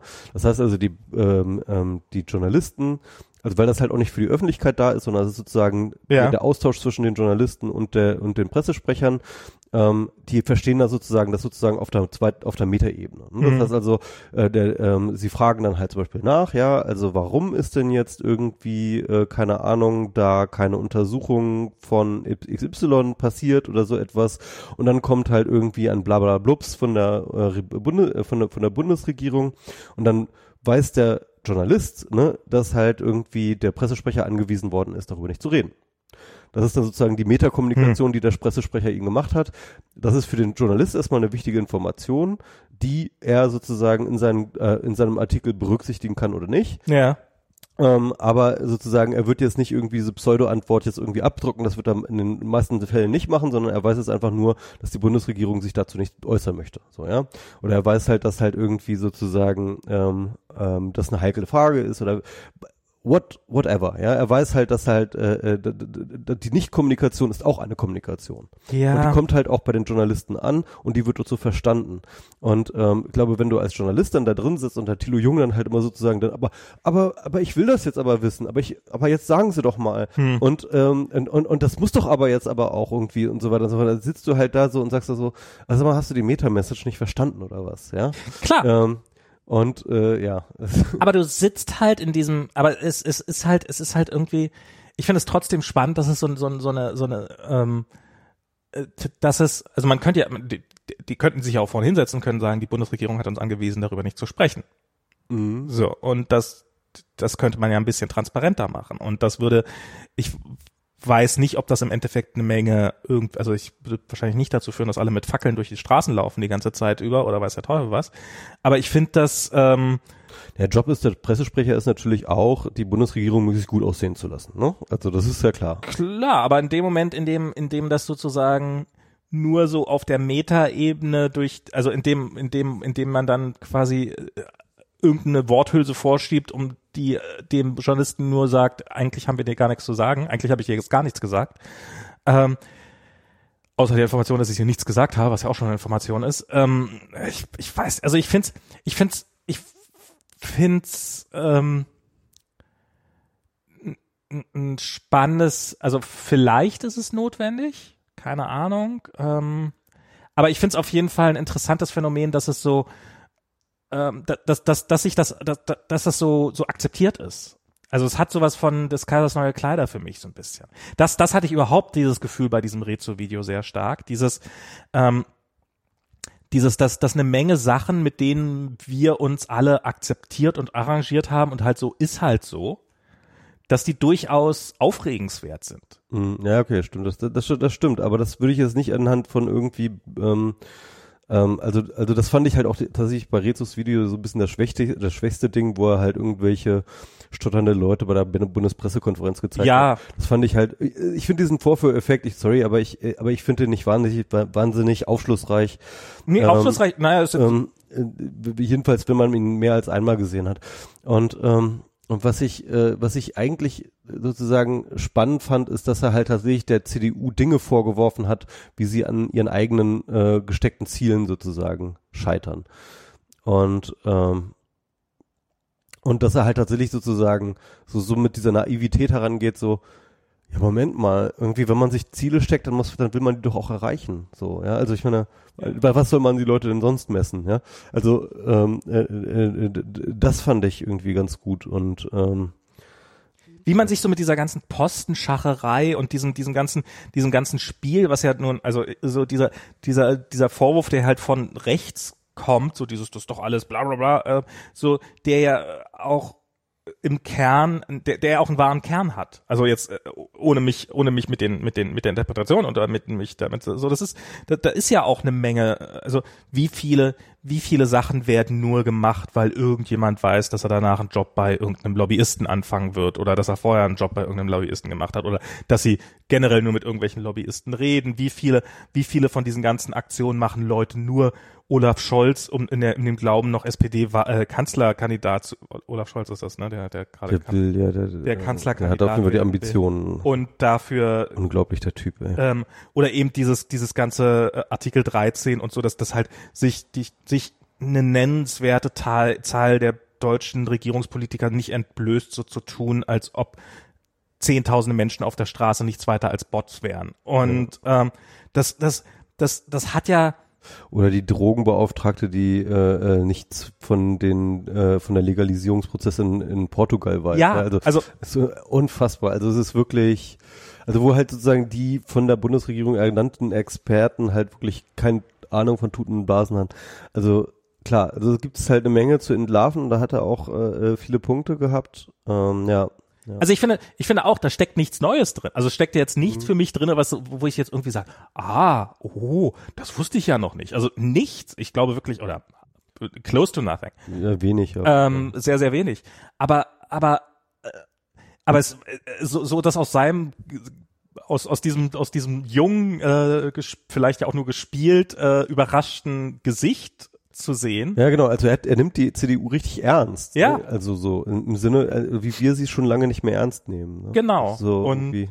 und ähm, und was sie ja dann auch irgendwie und und dieses nicht ernst nehmen ist ja auch eine Form von Legitimation, sage ich jetzt mal. Man hat sie halt, ich also also ich ich fand dieses ich fand dieses Video sehr spannend. Ich bin, bin, total beeindruckt, was es für Reaktionen ausgelöst hat. Das finde ich wirklich Irrsinn. Und das ist halt auch, man, man merkt auch, dass es sozusagen an seine, äh, an seine eigentlichen Zielgruppe, an seine, an seine Jugendleute, äh, an seine, äh, an seine jugendliche Zielgruppe adressiert ist, ja. ja? Und, äh, und das ist, das macht es halt auch so spannend, dass es dann halt nochmal so, so, so, so, so zu so einem mega politischen Hammer wird, aber vielleicht auch gerade deswegen, ja, weil ähm, gerade diese Zielgruppe braucht natürlich auch eine, eine sehr, ähm, einen, einen sehr zugänglichen, eine sehr zugängliche Erklärung von Politik ja, die halt dann auch sozusagen so eine Zuspitzung ähm, dann auch nötig macht, die dann halt aber auch sozusagen dann so ein Sturm sozusagen so ein, wie man so schön sagt, so einen perfekten Sturm dann dann, dann, dann über die Grenzen, über, also ich merke das immer wieder, dass halt, wenn, wenn man versucht, wirklich etwas zugänglich zu machen, ne, also, zu, also zugänglicher, als man jetzt zum Beispiel bei der Tagesschau oder bei, ja. oder, oder für die Zeitung schreiben würde, ähm, dass man dann auch bei den Leuten, die eigentlich diese Zugänglichkeit nicht brauchen, trotzdem noch mehr Impact hat. Die sie glauben ja? nicht zu brauchen. Oder, oder vielleicht ja, oder vielleicht auch glauben nicht zu brauchen, ja? ja. Aber manchmal ist halt dieses Runterbrechen auf ganz, ganz einfache ähm, Erzählungen, Narrativ, auf ganz, ganz einfache, nachvollziehbare ähm, Dinge, ähm, kann dann halt nochmal ja, kann, kann dann nochmal eine ganz andere Wirkung entfalten. Ich fand das, ich fand das auch so, ich fand es so erfrischend, dass man so also zum einen natürlich, weil ich schon wusste, wie viele Views hat. Wenn das jetzt bei 30 Views gewesen wäre zu dem Zeitpunkt, wo ich es gesehen hätte, hätte ich vielleicht gedacht, ja, ja, egal, okay. Aber dadurch, dass man schon das Gefühl hat, Teil einer Bewegung zu sein, weil man dieses Video gerade guckt, mhm. das fand ich ganz spannend. Ich fand auch dieses Gefühl, ja, da, da, da, da, man kann ja tatsächlich auch mal wieder über Inhalte reden. Das ist halt, es gibt halt mehr als nur oh, wir können uns bei der AfD einschleimen und äh, oder bei den AfD-Wählern und äh, halt irgendwie ähm, die äh, SPD tut so, als ob sie eine Idee hätte, wie man äh, über die 5%-Hürde drüber kommt. Ähm, und so, also so ja, also, also AfD ist ein gutes Stichwort. Also irgendwie hat man sich doch daran gewöhnt, irgendwie die CDU, ähm, die CDU hat alleine deswegen ihre einzige ja, sozusagen Legitimationsbasis nicht die F äh, nicht die AfD zu sein, ja. Also ja.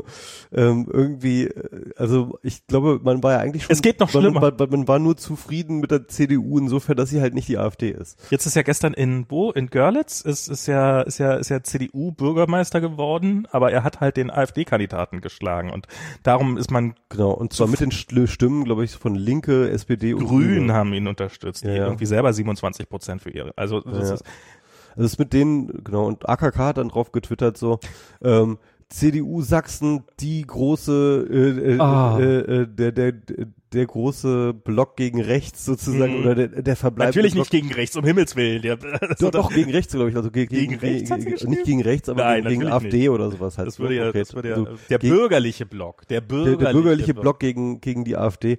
Ähm, äh, ganz ehrlich, ich bin mir hundertprozentig sicher, hätte es zwischen SPD und AfD gestanden, ich weiß ziemlich genau, wo die Sachsen, Mhm. wo Sachsen an, äh, wo die Sachsen CDU Mhm. ihr Kreuz gemacht hätte, ja. Also, Ja. ähm, Dann, also das ist absolut kein, äh, kein, kein, kein Partner gegen rechts. ja, das ist, Definitiv. äh, um Himmels, also ich meine, darum hat sie ja auch nicht geschrieben, Partner gegen rechts, weil äh, Nee, aber, aber natürlich sie würde eine, eine aber CDU gegen die AfD, aber gegen die AfD hat sie schon geschrieben, also. gegen die, ja, ich, ich weiß nicht, was sie genau geschrieben hat, aber äh, ich meine, man will, man will ja die, ihre Wähler noch haben. Das ist ja, äh, naja, ist ja, aber, oh, und und ich finde das so irre, wie jetzt so alle so nach der, also wie das auch nach dieser Wahl ja auch durchaus so in diesem FHZ-Mainstream angekommen ist, dass diese Jugend, die gegen den Klimawandel ist, ja eigentlich nur missbraucht wird von einer von von der grünen Lobby sozusagen und so also wie das ja dieses dieses rechtsradikale Verschwörungsnarrativ, dass dass der Klimawandel eine Erfindung ist von irgendwelchen Wissenschaftlern, die damit Milliarden sehr sehr reich werden wollen, wie auch immer Ja. ähm, dass, dass, dass das jetzt auch sich so in den, in den, in den äh, konservativen Mainstream festge festgefahren hat. Das ist also zuerst dieses Rezo-Video, eben was du gerade gesagt hast, diese Story, wo er da diese, diese Diskussion mit War äh, das nicht auch die Fraktionsvorsitzende der ähm, FDP, die irgendwie so einen klimaleugnenden Quatsch äh, im Interview gesagt hat? Also es war richtig krass. zweifle ich keine Sekunde dran. Und, und, und dass das dann so dieses, habt ihr es jetzt, also mir, mir kommt das Ganze wirklich gerade vor wie die SED im Endstadion. So ein bisschen.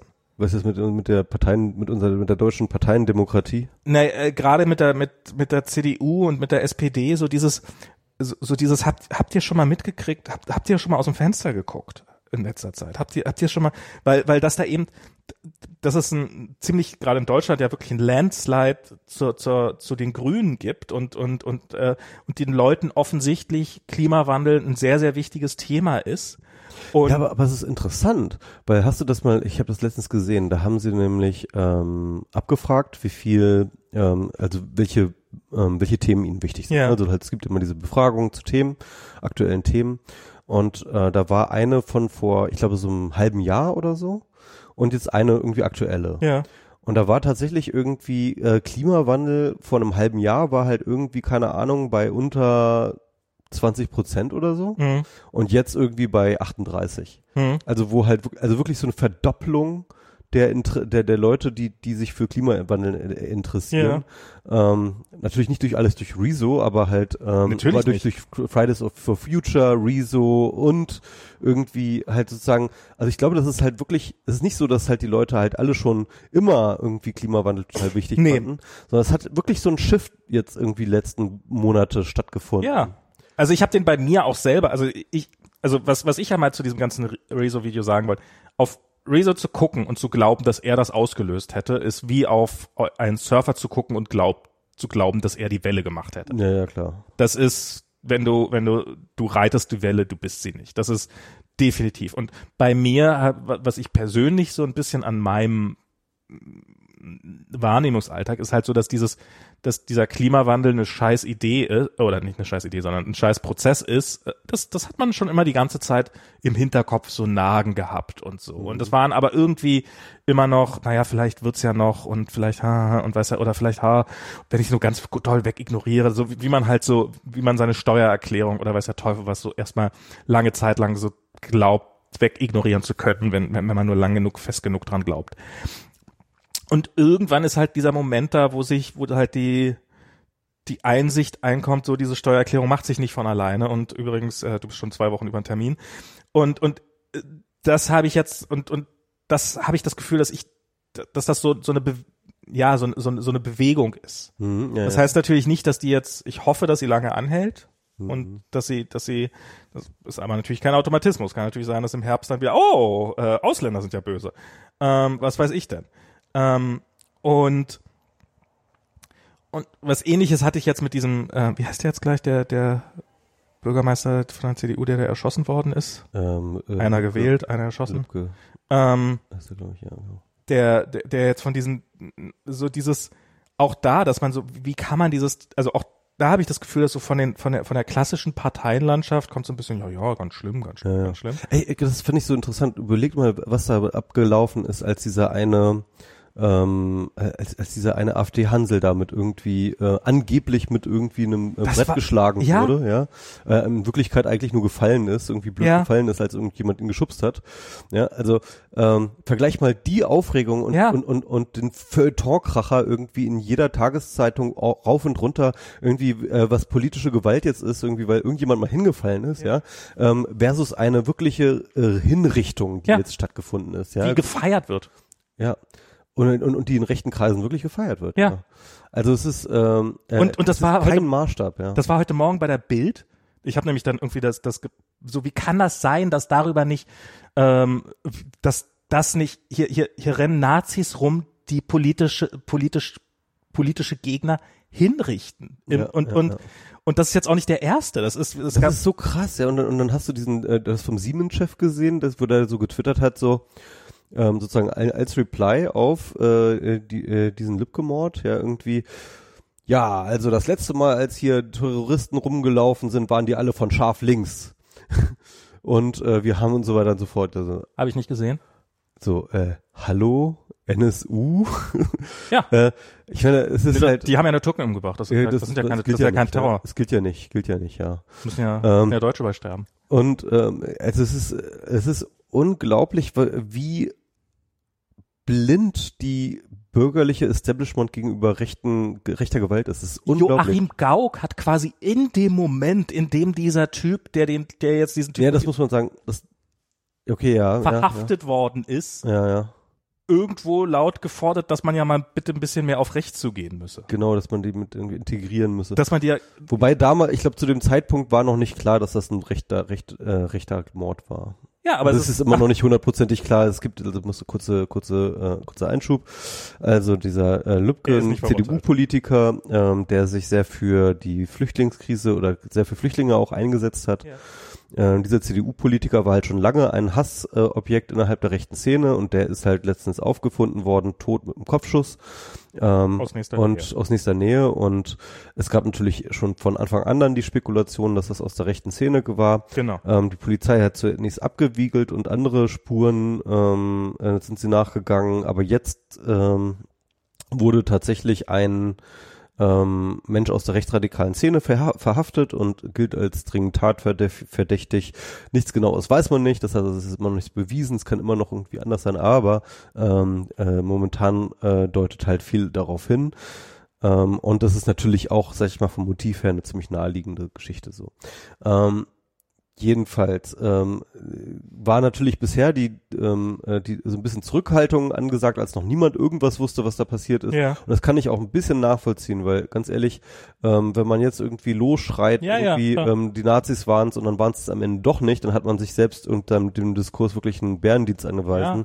Äh, ich denke, ich erinnere 2015, als äh, Khaled, Idr Khaled Idris, das war ein Asylbewerber in Dresden, ähm, tot aufgefunden worden ist mit einem Messerstich und das war halt gerade zu der gleichen äh, zu der zu der Hochzeit von Pegida und dann damals sozusagen sofort die Narration da, dass halt Pegida irgendein Mhm. rechtsradikaler Übergriff stattgefunden haben muss und dann stellte sich heraus, es war halt irgendeiner ähm, aus einem aus seinem Asyl äh, aus, aus einem Asylbewerberheim, ähm, Heim, der irgendwie ihm noch Geld schuldete oder irgendwie irgendwas, war halt eine Streiterei.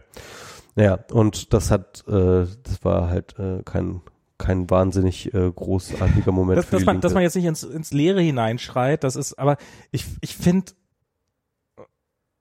also dass das, wie gesagt, dass das, dass Joachim Gauck das zu dem Zeitpunkt noch nicht wissen konnte, dass der das war, dass das sei ja mal dahingestellt. ja, das, das Zitat von Joachim Gauck ist so oder so ein Skandal, das kann das stimmt. Und aber, aber das, aber so ha- hast du den Schuss nicht gehört und zwar in dem Fall im wahrsten Sinne des Wortes. Ja, ja, ja. Ähm, das ist, das finde ich schon, also und und auch da wieder seht ihr es nicht, wollt ihr es nicht sehen?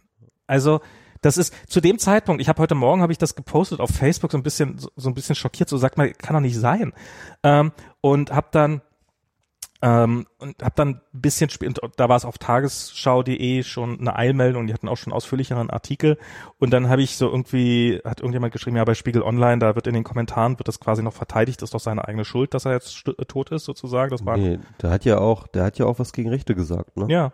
Ich Ähm, glaube, es- ich glaube, das ist auch sehr, ich bin jetzt mal selber schuld. also das, ne? das war nicht, das war nicht kein Spiegel Online Artikel, sondern war da halt irgendwie in den Kommentaren drin und dann habe ich irgendwie so drunter geschrieben, naja, besser als bei Bild, da taucht es gar nicht auf. Und zu dem Zeitpunkt war das, und dann hat doch hier, und dann war es ein Regionalartikel zu dem Zeitpunkt. Nein, echt, okay. Und dann war es irgendwie 20 Minuten später oder eine Stunde später oder sowas, war es dann auf der, auf der Bundesebene. Aber die, die Bild, die normalerweise, die, die, die ja wirklich, die, die aus jedem, aus jedem Lichterfest, was irgendwo im Kindergarten stattfest und nicht St. Martin heißt, äh, einen, einen- einen bundesweiten Skandal macht, die hat dieses Thema, wahrscheinlich wird es morgen jetzt doch bringen, aber offensichtlich ist das erstmal so doch relativ versandet. Und, und das, was muss denn noch kommen? Ja. Und ich finde das interessant, also ich will mich jetzt auch gar nicht weiter in diese Spekulationen einlassen Ja, ja. von äh, dem Lübcke, aber ich fand das interessant, was du sagtest, ähm, einerseits bei des, auf, auf Bezug auf diesen Mord und andererseits aber auch auf den Klimawandel, dass halt etwas irgendwie sozusagen, was halt da ist ähm, und eigentlich von allen als Realität anerkannt wird, ähm, sozusagen nicht aus irgendeinem Grund sozusagen in der Öffentlichkeit nicht so in dem Maße problematisiert wird, wie es eigentlich angemessen wäre oder wie es eigentlich ähm, ähm, äh, äh, wie es eigentlich verdient wäre, ja. Dass scheinbar nicht mal die Instrumente existieren, um es angemessen zu behandeln. Ja, nee, aber äh, äh, nochmal so auf diese dieses Öffentlichkeitsding, Ja. weil, weil das natürlich sozusagen so ein Meta-Effekt ist von von ganz ganz vielen Einzelreaktionen auf ein Thema, ne? Also Mhm. sozusagen jeder von uns und du hast es ja auch für dich selbst beschrieben, ne, dass du halt sozusagen dieses Klimawandel-Thema immer schon irgendwie klar hat man im Kopf so, ja irgendwie und weiß auch, dass es schlimm ist und dass das da dringend gemacht werden muss, aber aber irgendwann ähm, äh, braucht es dann doch irgendwie noch mal so einen zündenden Funke, so, so einen zündenden Funken, äh, dann halt wirklich auch sozusagen zu spüren, ja, also sozusagen innerlich in sich zu spüren, die Dringlichkeit und und und und und die Wichtigkeit, obwohl man sie eigentlich schon längst rational weiß, ja. Ja. Und, ähm, und, und, und ich glaube, dass dann halt solche, ähm, dass es dann halt solche Figuren wie ähm, Greta Thunberg Mhm. oder jetzt eben Rezo, ne, ähm, dass die halt schon auch irgendwie eine wichtige Funktion haben, weil die, Ja. also, also gerade Greta, die dann halt sozusagen sich mit ihrem, mit ihrer ähm, äh, böse gerunzelten Stirn irgendwie, keine Ahnung, vor jedes, äh, äh, für, für, äh, vor, vor, jede Regierungschefs po positioniert und sagt, ihr habt Schuld, ihr müsst in Panik geraten, ihr müsst jetzt handeln, wir sitzen in einem brennenden Haus und fucking nochmal, ihr tut einen Scheiß und ihr werdet einfach mal fucking dafür verantwortlich gezogen. Also wirklich so, also auch wirklich mit dieser, ähm, mit dieser Wut und, und, und, und, und, und dieser Dringlichkeit und, und, und diesem, und diesem, also so, so, so, so übertragen sozusagen auf persönlich, auf, auf Personen wäre das halt sozusagen jemanden beim Schlawittchen zu packen, einmal links, rechts, batsch, batsch, Ja. sozusagen so, hallo, hier, hier ist gerade Panik angesagt, hallo, wir sitzen gerade auf der Titanic, sie sinkt, hallo, wir brauchen jetzt gerade mal Gegenmaßnahmen, ja. Ja. Ähm, und, und das ist das sowas, sowas dann irgendwie braucht und dann, und dann, äh, äh, als ob man so aufwachen würde, ja, irgendwie merkt man dann so, oh ja, oh ja, oh ja, oh ja, stimmt, stimmt, stimmt, ähm, Vielleicht mal doch mal was machen. genau. Ja, ja, ja, das ist. Ich finde das. ich- Es gibt, es gibt so ein schönes Video. Ich weiß nicht, äh, äh, How to be a Leader. Ja. Ähm, so, so, wo so einer tanzt, da sitzt irgendwie Ja, einer genau, so auf so ja, einem ja, Festival und der tanzt so vor sich hin und äh, und dann sieht man halt nach einer Weile fängt dann halt äh, ein, zweiter an mitzutanzen und es ist halt ganz lustig, weil das Video ist halt irgendwie einfach irgendein Video halt äh, von irgendeinem Typen, das, das ist ein, zum Festival oder so. von irgendeinem ja. Festival, das hat halt einfach jemand oben drauf gesprochen, aber es ist auch relativ schlau Genau, oben aus, drauf. aus, dem- aus dem Off kommt dann halt Genau, aus dem Off kommt dann dieser Kommentar, der nachträglich drauf gesprochen worden ist und, und das sehr launisch macht, aber auch inhaltlich tatsächlich richtig. Und das zweite, ja, the second one is, is, is as important as the first one because the second one shows how to follow. Mhm. Und, und, und dann, wie es halt wieder innerhalb von Sekunden das Ganze dann plötzlich so, so eskaliert. Und so sind halt, glaube ich, halt alle tanzen sitzen. und plötzlich tanzen alle, dann genau. Und am. Anfang hast du war nur ein, ein einzelner Ja, ja. betrunkener Typ Ja, ja. und und innerhalb von 30 Sekunden sind es dann hunderte Leute. Das ist ein guter Vergleich auf jeden Fall. Und ja. das fühlt sich auch so, man braucht halt diese Leute, man braucht halt dieses, dieses Sehen, dass halt, dass halt ich wenn ich jetzt allein, also man ist halt dann nur ein Herdentier, wenn ich jetzt alleine losziehe und mich irgendwie vors Kanzleramt stelle, mache ich mich ja zum Affen. Ähm, und aber wenn wenn ich halt einer von 100.000 bin, dann bin ich Teil einer hoffentlich wichtigen Bewegung Hm. und ähm, und erfolgreichen Bewegung. Ja. Und ja, das ist äh, vielleicht vielleicht vielleicht kommt da gerade was in Bewegung. Ich Ja. weiß nicht. Also Und ich hatte letztens, ähm, ähm, oder sagen wir mal so, das, das hat sich so über die, die, äh, die letzte Zeit so ein bisschen so an, äh, aufgebaut, angestaut, irgendwie, keine Ahnung.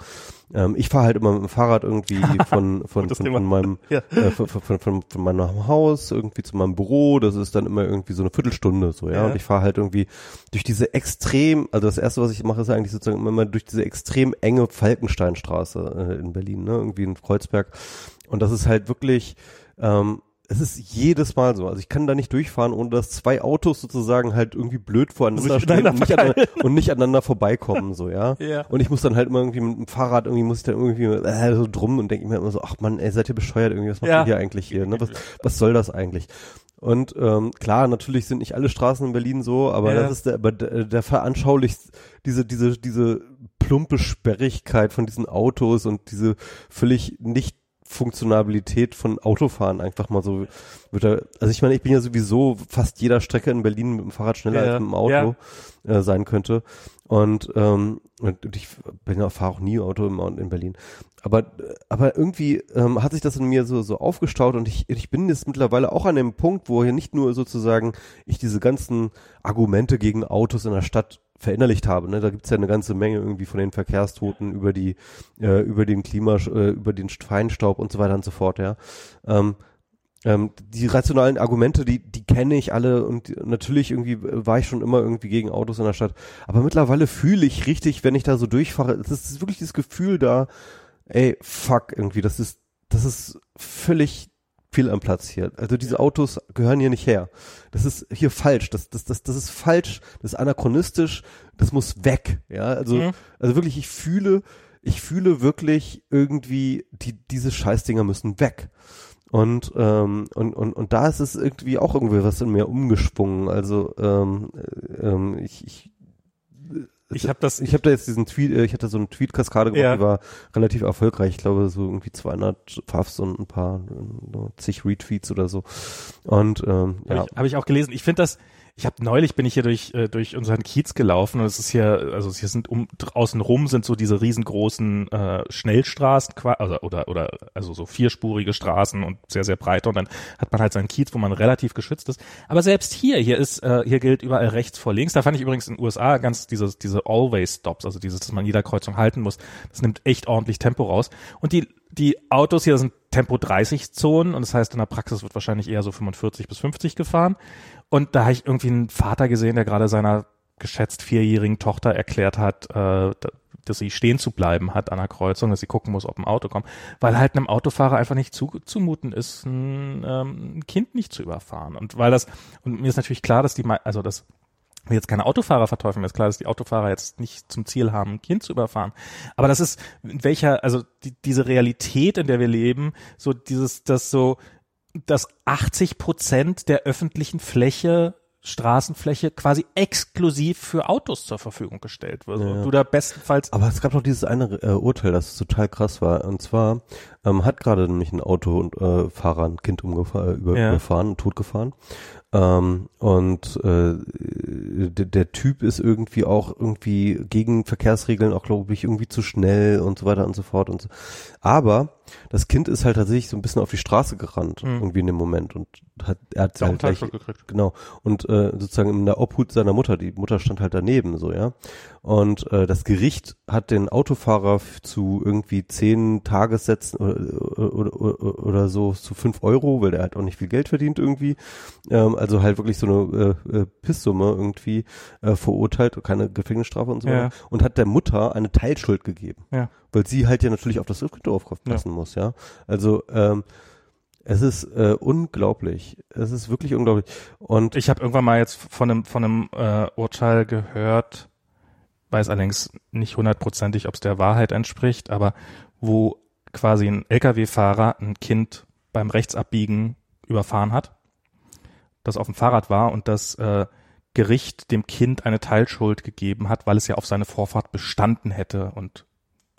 Und keine Rücksicht, hinreißende Rücksicht und gleichzeitige und wo du so denkst, okay, also das Kind hat nichts falsch gemacht, das war sein Vergehen.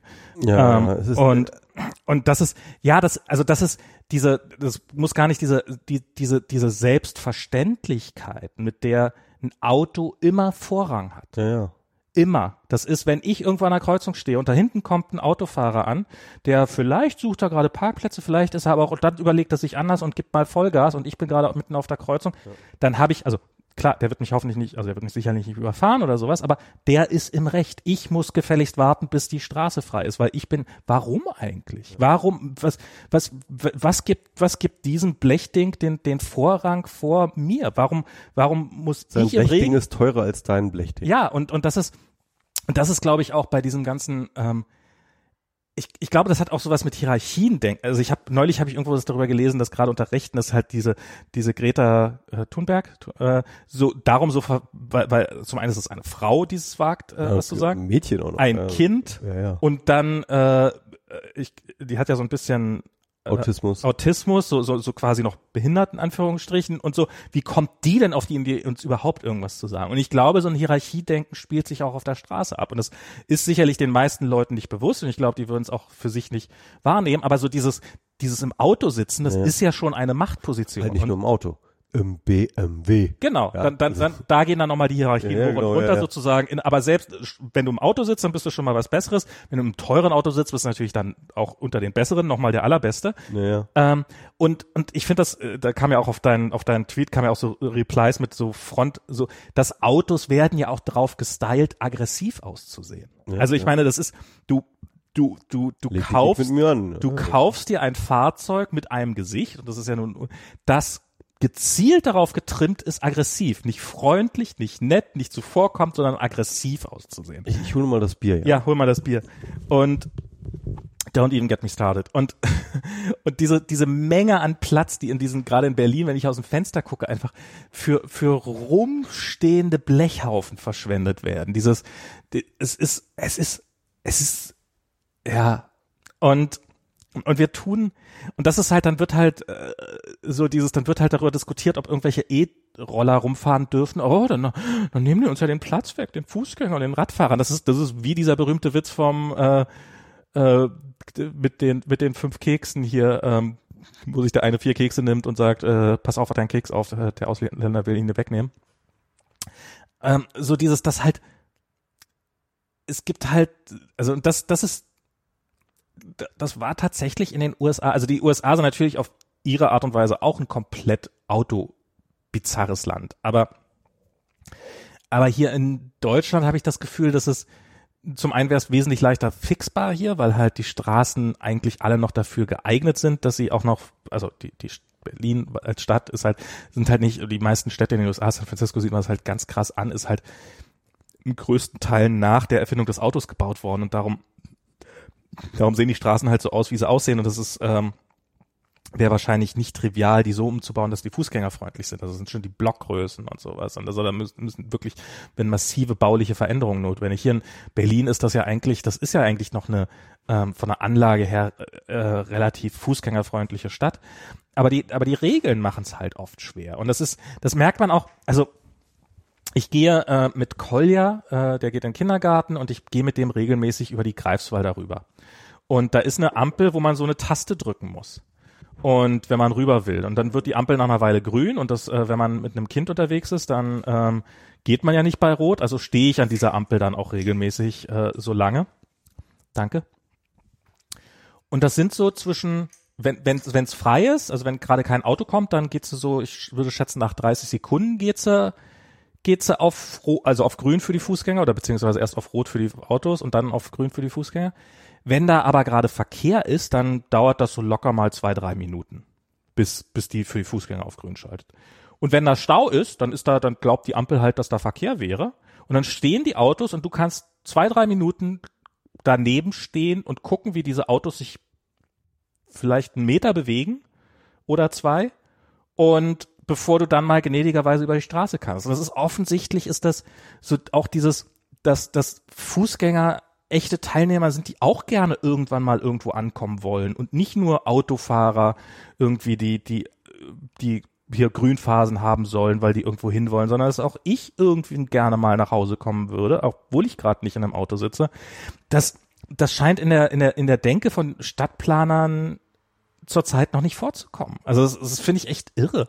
Ich finde das. Und so auch in Berlin jetzt mit äh, so, wenn man irgendwo durch die durch die Linienstraße ist eine Fahrradstraße. Es gibt ja eine Handvoll Fahrradstraßen in Berlin, wo ja offensichtlich nie mal ein Polizist vorbeikommt, um zu prüfen, dass da tatsächlich keine Autos durchfahren. Der Fahrradstraße heißt nicht, dass Autos durchfahren, keine du Autos durchfahren. Anliegerverkehr darf, glaube ich, oder? Nee, es dürfen alle durchfahren, aber sozusagen Fahrrad sind irgendwie privilegiert oder sowas. In welcher Form?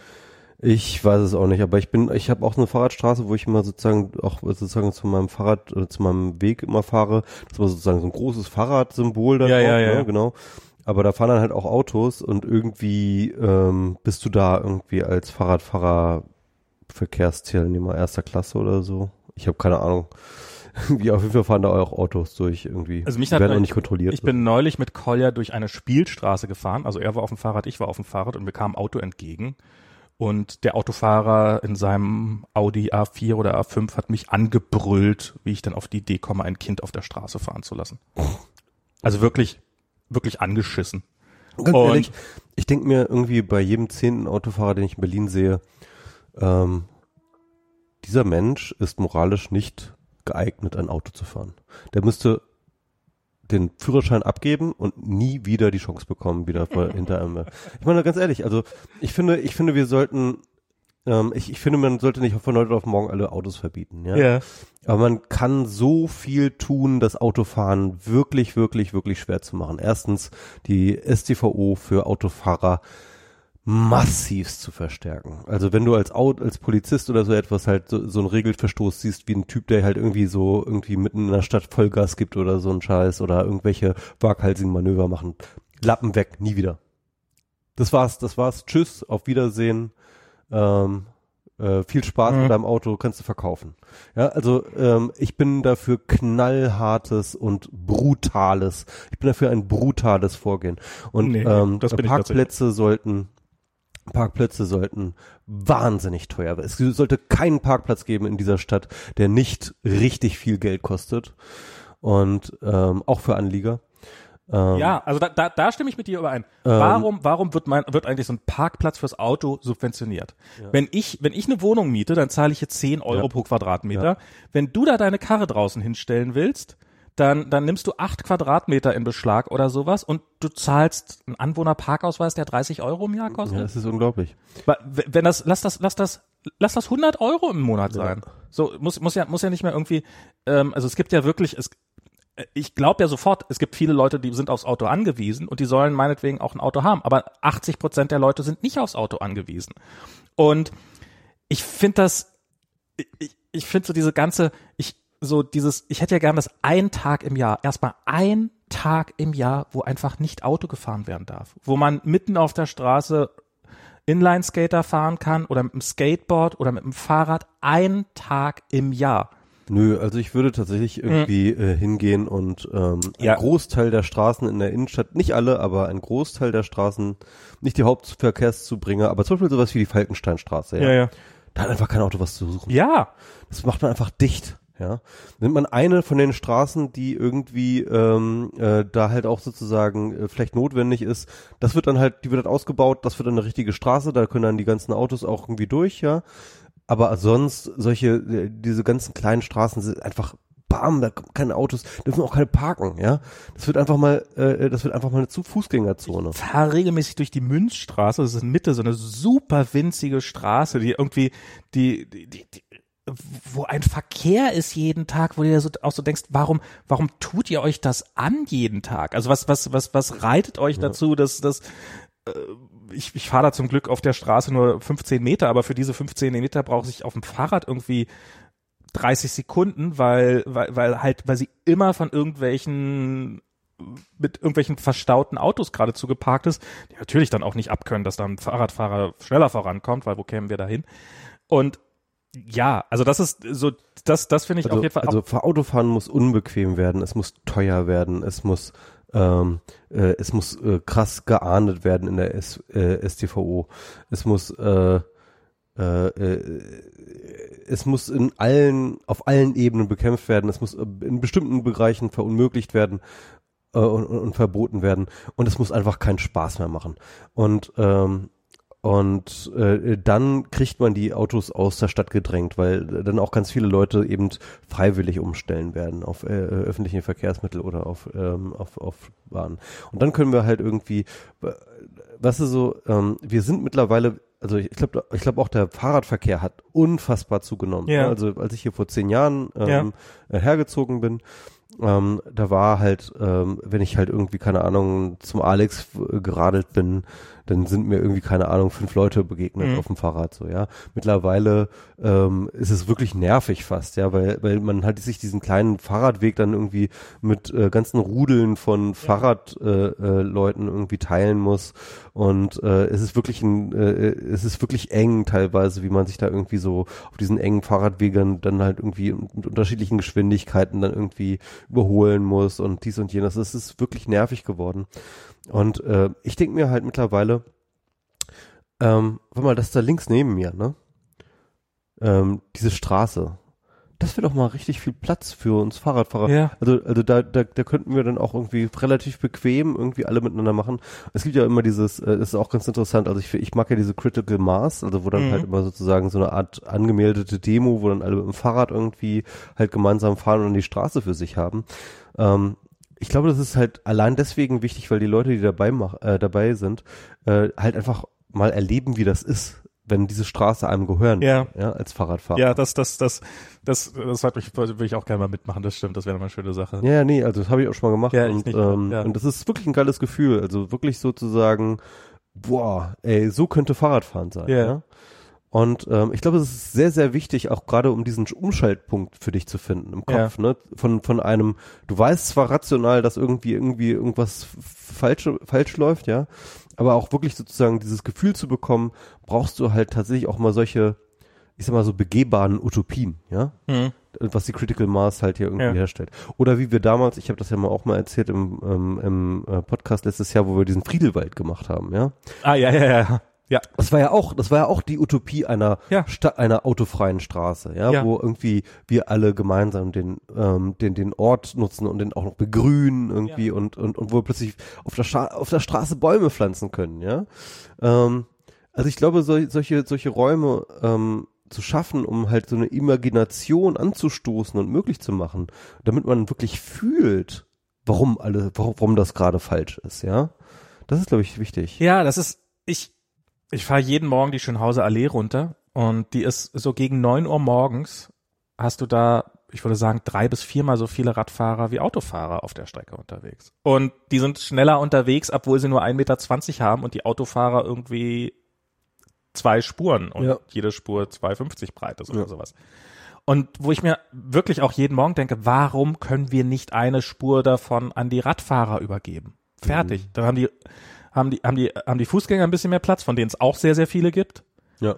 Und Stimmt, als äh, gerade auf der Schönhauser äh, äh, kommt es echt vor, dass man teilweise echt auch äh, fast einen Fußgänger übermangelt, so das ist, ja, und als Radfahrer. es halt so quetschen ist. sich alle damit eben die, die, diese relativ wenigen, die, die dann aber auch immer so, das ist ja, wenn man irgendwo Diskussionen erlebt, so, ja, ohne Auto, wie soll das denn gehen? So, so, das habe ich ja irgendwann mal über, über Oregon gesagt, als in Oregon dieses Gesetz eingeführt ist, dass man nicht mehr selber tanken, also dass man selber tanken darf.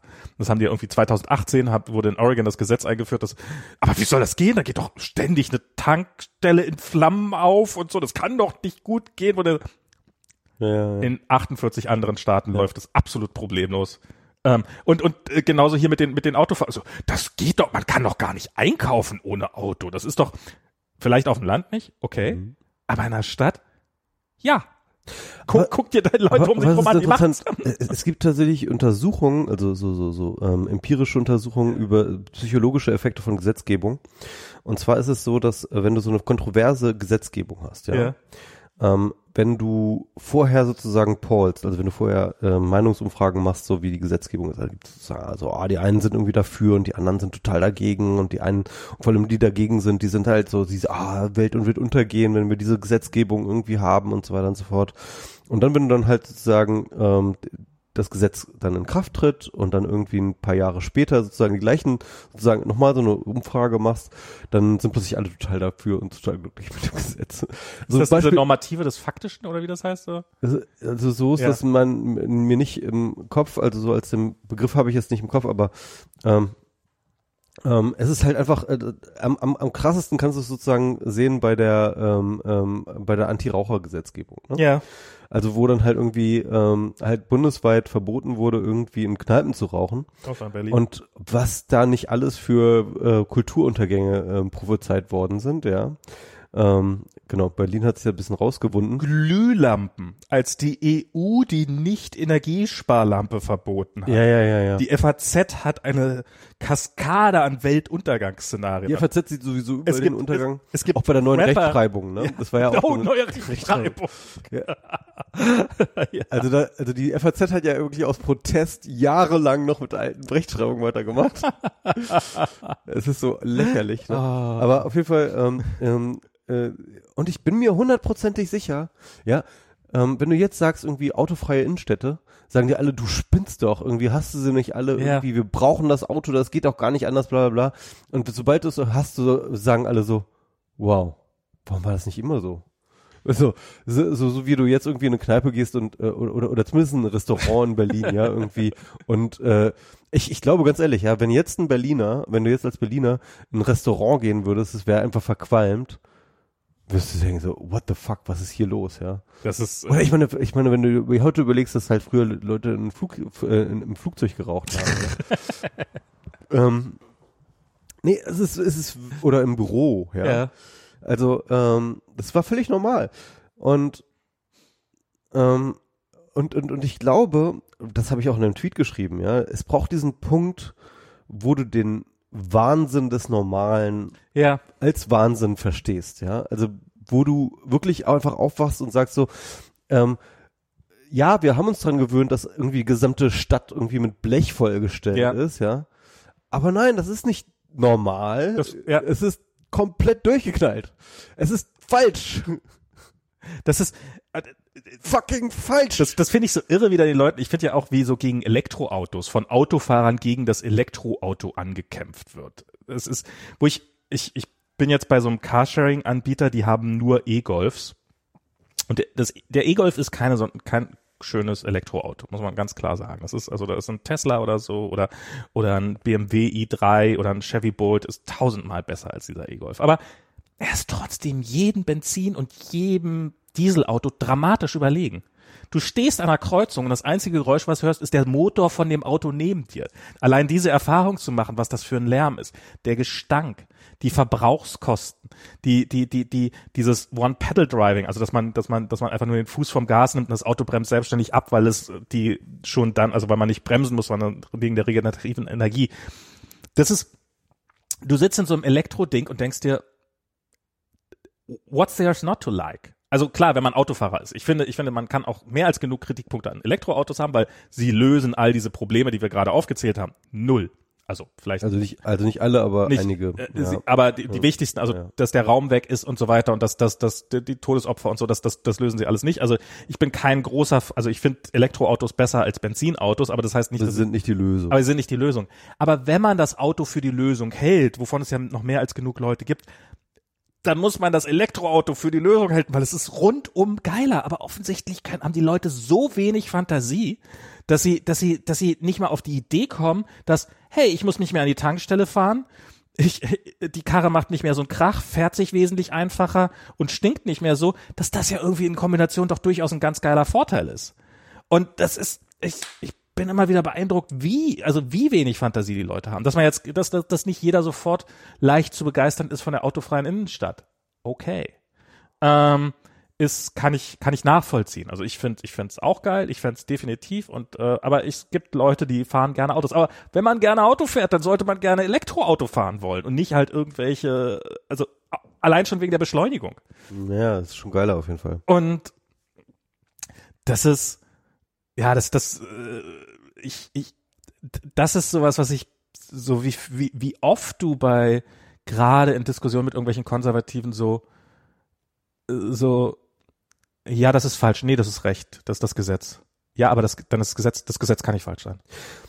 Aber, aber, aber was ich auch nochmal spannend finde, so, so von über die Verkehrsgeschichte, ne? Ja. Ähm, Elektroautos mal hin und her. Ich finde, ja, schon seit immer, habe ich glaube ich auch schon in diesem Podcast schon mehrmals, mehrmals gesagt, äh, wenn wir über Elektromobilität reden, dann wird viel zu viel ähm, Aufhebens um das Elektroauto gemacht. Ja. Ich glaube, die, äh, ähm, ähm, die Lösung und auch die aktuellen Ja. Entwicklung, spannenden Entwicklungen liegen tatsächlich in ganz anderen Elektromobilitätskonzepten. Ne?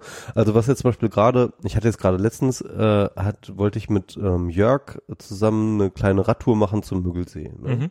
Und er hatte halt dann komisches altes Scheißfahrrad und irgendwie ist da ständig die Kette abgesprungen. Jedenfalls haben wir so auf der halben Weg irgendwie gemerkt, so du irgendwie, äh, nicht auf dem halben Weg, aber irgendwie so, so gerade, wir sind gerade erst losgefahren, irgendwie mit diesem Rad macht das keinen Sinn, jetzt irgendwie da irgendwie den ganzen Weg zum Müggelsee zu machen. Und dann ist Jörg einfach spontan umgestiegen und hat sich so eins von diesen Uber-Rädern, ähm, Diese Jumpbikes. diese Jumpbikes, Das ist der Hammer. die sind geil, ne? Ja. Und er, er hat sich halt einfach sozusagen so eins irgendwie mit der Uber ab da irgendwie äh, äh, gedingst und dann ähm, ja, der ist mir die ganze Zeit irgendwie weggefahren, ne? Irgendwie so plötzlich so und er meinte so, das wäre super, super geiles Fahrgefühl irgendwie, weißt du, so völlig anstrengungslos einfach Es ist unfassbar, die Dinger. äh, einfach völlig anstrengungslos. Das sind auch die einzigen. Also ich habe ja so mit Lime, also die diese grünen, die haben die ja auch und die sind furchtbar, die, die Ja. deren Elektroräder. Okay. Und dieses Uber-Bike, das ist, also diese Jump-Bikes, die sind, die sind super. Das ist Okay, wirklich. Ja. Ich habe das dann auch einmal getestet bei Jörg und ich fand das auch ziemlich geil. Aber ich meine, das ist der Punkt, weißt du, so, ähm, klar, ich meine, nicht jeder ist irgendwie sportlich und äh, äh, äh, äh, ist irgendwie sozusagen vielleicht auch im Alter oder oder in der Kondition jetzt irgendwie seinen ähm, äh, 10 Kilometer Radweg da irgendwie mit dem, mit dem Fahrrad zu herzudingsen, so, ja. Aber zum Beispiel so ein Leim, äh, nicht so ein Leim, aber, aber, aber so ein Elektrobike, ja, das überbrückt halt wirklich so eine Lücke von ganz, ganz vielen Leuten, die ähm, vielleicht vorher aufs Auto angewiesen waren oder sich eingeredet haben, aufs, aufs Auto angewiesen zu sein, weil sie irgendwie für, für sie Fahrradfahren nicht in, in, in Kram passte, so, ja. Aber mit dem Elektrobike so, weißt du, da kommst du dann an, also für manche Leute ist ja zum Beispiel, sie sagen irgendwie, du, natürlich kann ich auch Fahrrad fahren, aber du, puh, dann komme ich irgendwie schon aus der Puste bei der Arbeit an, bin durchgeschwitzt, Genau. brauch noch irgendwie ein T-Shirt, muss ich dann irgendwie um, äh, muss ich mich dann irgendwie umziehen oder Ja, vielleicht so ist ja auch ein duschen oder ja sowas, durchaus- ja. Aber so ein Elektrobike, sowas, da kommst du an und bist nicht durchgeschwitzt und Mhm. du bist irgendwie, äh, äh, du bist nicht irgendwie aus der Puste. Ich bin, und, als wir bei, bei der WWDC-Keynote waren, bin ich mit, von, von Evenly mit so einem Ding hier nach Hause gefahren, weil ich halt kein Fahrrad dabei hatte, weil ich äh, mit Kolja hingefahren bin und, ähm, und ich bin wieder zurückgefahren und das war, das hat 20 Minuten gedauert, das war viel, viel schneller als mit der Bahn. Äh, da hätte ich irgendwie eine Dreiviertelstunde gebraucht um die Zeit. Und das war, das war unfassbar. Es war so ein, also es war natürlich auch ein schöner Sommerabend und sowas. Es ist natürlich ideales Fahrradfahrwetter. Aber ich bin da auch so über, über durch den Friedrichshain über den Berg gefahren, der normalerweise schon echt durchaus ein bisschen anstrengend ist und so, halt so total entspannt hoch und runter. Und ich bin hier angekommen, als ob nichts gewesen wäre. oder Elektrolastenbikes, ja. Das ist Ja, halt auch zum ja. Leute, ich muss jetzt irgendwie, äh, ich muss aber immer so viele Sachen transportieren, da kann Kinder. ich nicht mit dem Fahrrad oder mit Kinder transportieren. Genau, Kinder, so ganz typisches Beispiel, ja. Elektrolastenrad, bam, ähm, kannst du halt plötzlich irgendwie, ähm, äh, sozusagen hast du die, Vorteile von einem Fahrrad und, und, und die von einem Auto halt kombinieren. Ähm, klar wird es dann immer noch Leute geben, die irgendwie, ähm, äh, für, für die das immer noch nichts ist und die ein Auto wollen und brauchen und so weiter und so fort. Aber ist, aber ich glaube, das sind die Schritte, die halt dann sozusagen diese Gruppe immer kleiner werden lässt, die eigentlich wirklich Ja. aufs, aufs Auto angewiesen sind. Was ich ja immer wieder sage, wenn ich Autofahrer wäre, hätte ich doch ein Interesse dran, dass jede Alternative zum Auto so geil ist, wie es irgendwie geht, Mhm. damit möglichst wenig Leute Auto fahren, damit ich weniger im Stau stehe. Ja, klar. Wenn ich, wenn ich Autofahrer wäre, würde ich doch total drauf abgehen, wenn da die Fahrradwege wären, damit endlich mal ich nicht den ganzen Tag im Stau stehe. Aber auch dazu reicht's ja nicht. Das ist ja, das ist ja viele, die dann, oh, jetzt wird was für Radfahrer gemacht. Ja, ist doch geil für dich, wenn du gerade gerade wenn du keinen Bock hast, jemals umzusteigen. Ja.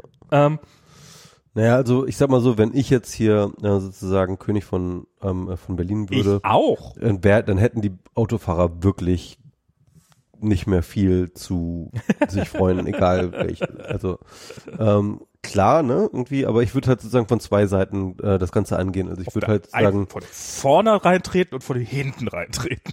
also, also, also sozusagen ähm, nicht Automobilität würde ich halt ähm, massiv fördern Ja. und ähm, Automobilität würde ich halt massiv bekämpfen, aktiv. Ähm, Na, mit vielen, vielen, vielen Maßnahmen. Auf allen Ebenen, auf allen Ebenen würde ich das bekämpfen. Und, ähm, und ich würde äh, autofreie Stadt, ähm, zumindest irgendwie, mein, mein Ziel wäre es, innerhalb von zwei Jahren ähm, äh, den Autoverkehr in Berlin auf ein Drittel zu reduzieren. Ich, äh, meine, meine Pläne für wenn ich König von Deutschland wäre, sind nicht ganz so konkret wie deine. Also insofern könnte ich jetzt keine exakte Timeline vorlegen. Wählt mich, wählt mich Wählt mich zum ewigen Diktator. zum ewigen Fahrraddiktator.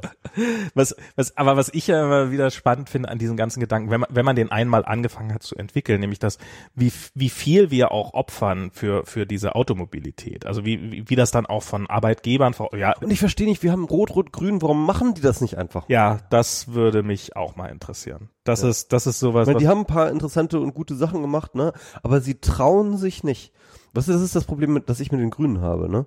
Sie sind ja eigentlich sozusagen von, von, von, von ihrer, von, von, von ihrer Tradition und ihrem Programm eigentlich sozusagen auf der richtigen Seite. Ja. Aber ich habe das Gefühl, die Grünen schweben momentan in einer Welle des Erfolgs, Ja. und glauben, ähm, ganz, ganz fest daran, dass sie auf gar keinen Fall jetzt als Verbotspartei gelten dürfen, ja, damit man sie weiterhin noch lieb hat. Ja, damit Habeck eigentlich Kanzler wird oder was. Also, ähm, und, und ich denke mir, nein, wir brauchen jetzt eine fucking Verbotspartei und genau in dem Moment hört ihr auf, eine Verbotspartei sein zu wollen. Wir brauchen eine fucking Verbotspartei. das sehe ich nur begrenzt. Also ich, ja, aber na, jein, äh, keine Ahnung. Was, was ich ja, was ich ja, du, du hattest ja vorhin, dass du harte Strafen machen würdest für. Ich habe irgendwann mal harte Strafen, was, was, was, was funktioniert, sind konsequente kleine Strafen. Wenn du, wenn, Nee, nee, harte Strafen, nicht der harten Strafen willen, zu, das muss ich Ja. zu korrigieren, sondern ähm, Führerscheinentzug wirklich als Maßnahme, die halt einfach die einfach die Sicherheit dann auf der Straße erhöht, ja.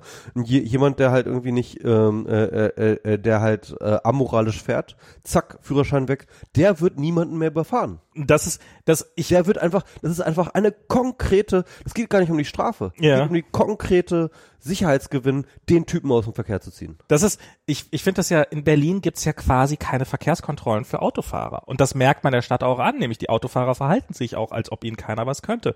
Und das führt dann halt dazu, dass dass halt jetzt gab's ja auf den, diesen berühmten Fall da auf äh, auf auf und äh, Quatsch auf dem Kudamm, wo da ein Rentner totgefahren ist Diese, und diese, dieses Rennen, das sie da gefahren dieses haben. Rennen ja. und wo dann der Fahrer dann wegen Mordes eingegangen ist, Mhm. was ich ja wirklich schon, also ich meine, ich habe, ich weiß, ich bin natürlich kein Anwalt und ähm, Den, Fall, den Fall hatten sie bei Lage der Nation immer schön durchanalysiert. ähm, aber ich halte das für ich halte das für extrem gewagt, einen Autofahrer, der einen Unfall baut, egal wie wie selbst verschuldet und wie wie wie wie wie Also Ulf Bummeier hat das äh, relativ gut durchargumentiert. ja, dass Also man es gibt halt sehr, sehr, es dass gibt halt, Mordmerkmale da sind. genau, es gibt ganz klare Mer Mordmerkmale, die Okay. von der von, von äh, äh, die die von ähm, der Justiz sozusagen vorgegeben werden und die konnte man alle abhaken.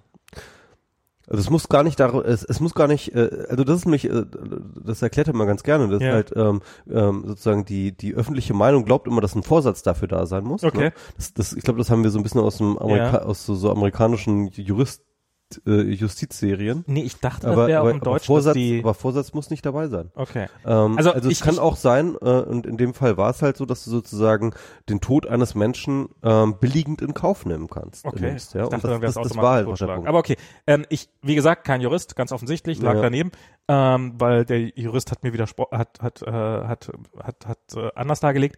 Aber nichtsdestotrotz, ich finde, dass so eine besonders harte Strafe für diese eine Tat, aber die 10.000, 100.000 kleinen Vergehen pro Tag einfach so, das, das ist, das wird nicht zum Ziel führen, sondern es würde halt zum Ziel führen, wenn man, wenn man diese kleinen Geschwindigkeitsüberschreitung, diese, diese, diese, diese, dieses Parken auf dem Fußgängerweg und so auf, und auf dem Fahrrad, äh, auf dem Fahrradweg, ich meine, das ist ja wirklich äh, Hobby geradezu, weil es passiert ja offensichtlich nicht. Es hat ja offensichtlich einfach keinerlei Konsequenzen, wenn du das machst. Ja, und da bin ich aber voll, voll bei dir. Und deswegen bin ich für eine ähm, äh, für eine Auto-Totalüberwachung.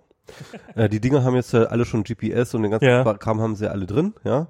Warum das nicht direkt an den Start senden und äh, der dann einfach automatisch Strafzettel raus, äh, rausschickt, ja. Das wäre wahrscheinlich sogar DSGVO-konform, weil der Staat darf ja alles. Nö, ist mir scheißegal, Datenschutz war mir schon mal egal. Ähm, wenn wenn's ein, wenn's ein äh, Surveillance-Albtraum geben sollte, dann für Autofahrer. Sorry, aber das ist einfach, die, die, die, die haben einfach fucking eine große Verantwortung, ja. Ich meine, mal ohne Scheiß, diese ganzen äh, Verkehrstoten äh, und, und die meisten dieser Verkehrstoten kommen dazu durch, durch, ähm, durch un, ähm, unsachgemäßes und, und, und, und verantwortungsloses Ja. Autofahren Ja. zustande, ja. Das heißt mit anderen Worten, ja, Betrunkenes noch mal. Es geht hier um Menschenleben. Natürlich wirst du hier überwacht. Und zwar 24-7 und, und jeder einzelne Tritt, den du da tu, tust in deinem scheiß Auto. Ja, das hast du einfach gefälligst hinzunehmen. Ansonsten nehmen wir deinen scheiß Führerschein weg und, äh, deine Karre kommt in, in, auf den Schrott. so. Das ist einfach mal so.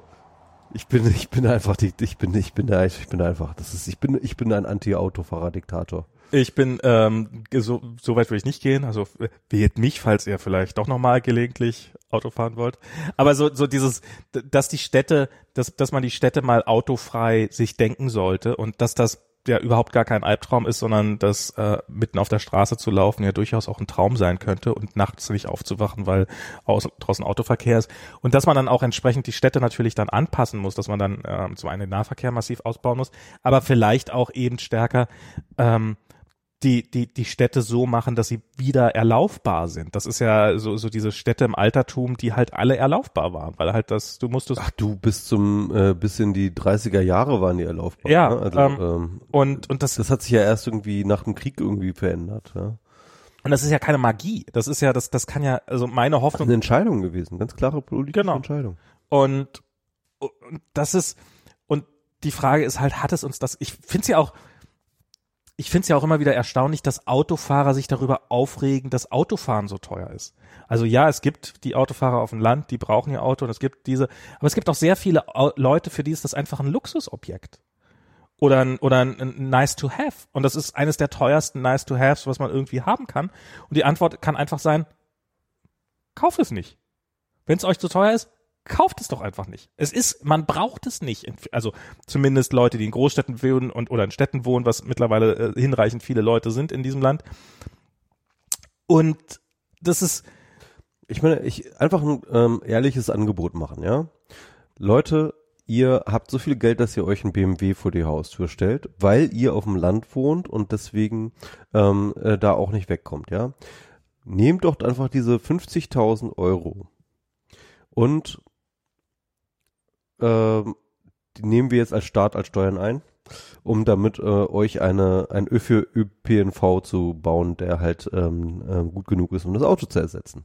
Was haltet ihr denn davon? Ja, ich, ja, also gib ich, mal her mit den, guck mal her, komm, komm, komm, gib mal her die 50.000. Komm, komm, gib mal her. Wir machen das, wir regeln das, wir regeln das. Das, das, da, aber das finde ich tatsächlich ein spannendes Phänomen. Das ist ja auch öfters mal so in amerikanischen Diskussionen so dieses, wo es so Freedom und so, das ist ja immer das, das, das beliebteste Argument ist. Und wie, wie oft Leute lieber bereit sind, irgendwie 10.000 Dollar aus eigener oder Euro aus eigener Tasche zu bezahlen, als dem Staat 5.000 zu geben, damit das für alle macht. Mhm. Und also so Krankenversicherung oder sowas, wo halt Leute ähm, und es gibt halt unfassbar viel so an Infrastruktur und sowas, die wäre einfach wesentlich günstiger, wenn der Staat sich für einen übernehmen würde. Aber ähm, ich halt das auch, also ich, ich, ich das, das ist ja was, was ich in den USA, vielleicht weil ich älter geworden bin, aber diese konservative Sichtweise auf dieses, der Staat darf nicht zu groß werden, finde ich, äh, da ist was dran, ist zumindest ein bedenkenswerter Punkt. Ähm, aber, aber so prinzipiell kann der Staat einige Sachen sehr, sehr gut machen, aber selbst die darf er nicht machen, weil man lieber, ja, ähm, also weil, Ich finde, der Staat weil die Leute die einfach, Rechnung einfach nicht machen. Ich finde, der Staat hat sich einfach nicht einzumischen in das Leben der Radfahrer. Er hat es Aber- nur rund, um aber- besser zu machen. Aber, aber äh, die Autofahrer die muss er komplett, muss es ein, ein, ein, ein Orwellscher Überwachungsstaat äh, mit, mit, mit Repressionsstaat gegenüber Autofahrern.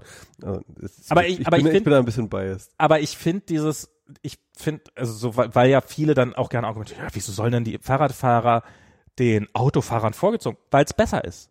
Ja. Weil es, weil es, weil Und es, weil wir bessere Menschen sind, wir Radfahrer. ja, das sowieso. Wir sind einfach bessere Menschen. Wir Wir haben moralisch überlegen. Wir haben es verdient. Wir haben es verdient. Nee, wir aber verdient. nein, weil es, weil es, Weißt du eigentlich, wie viel CO2 ich letztes Jahr überhaupt eingespart habe? Ja.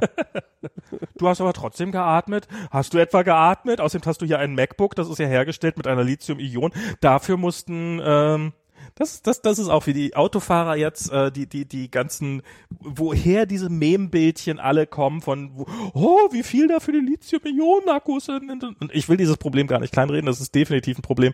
Aber habt ihr mal gesehen, woher Öl herkommt? habt ihr mal gesehen, wo 90 Prozent aller Kriege entstehen?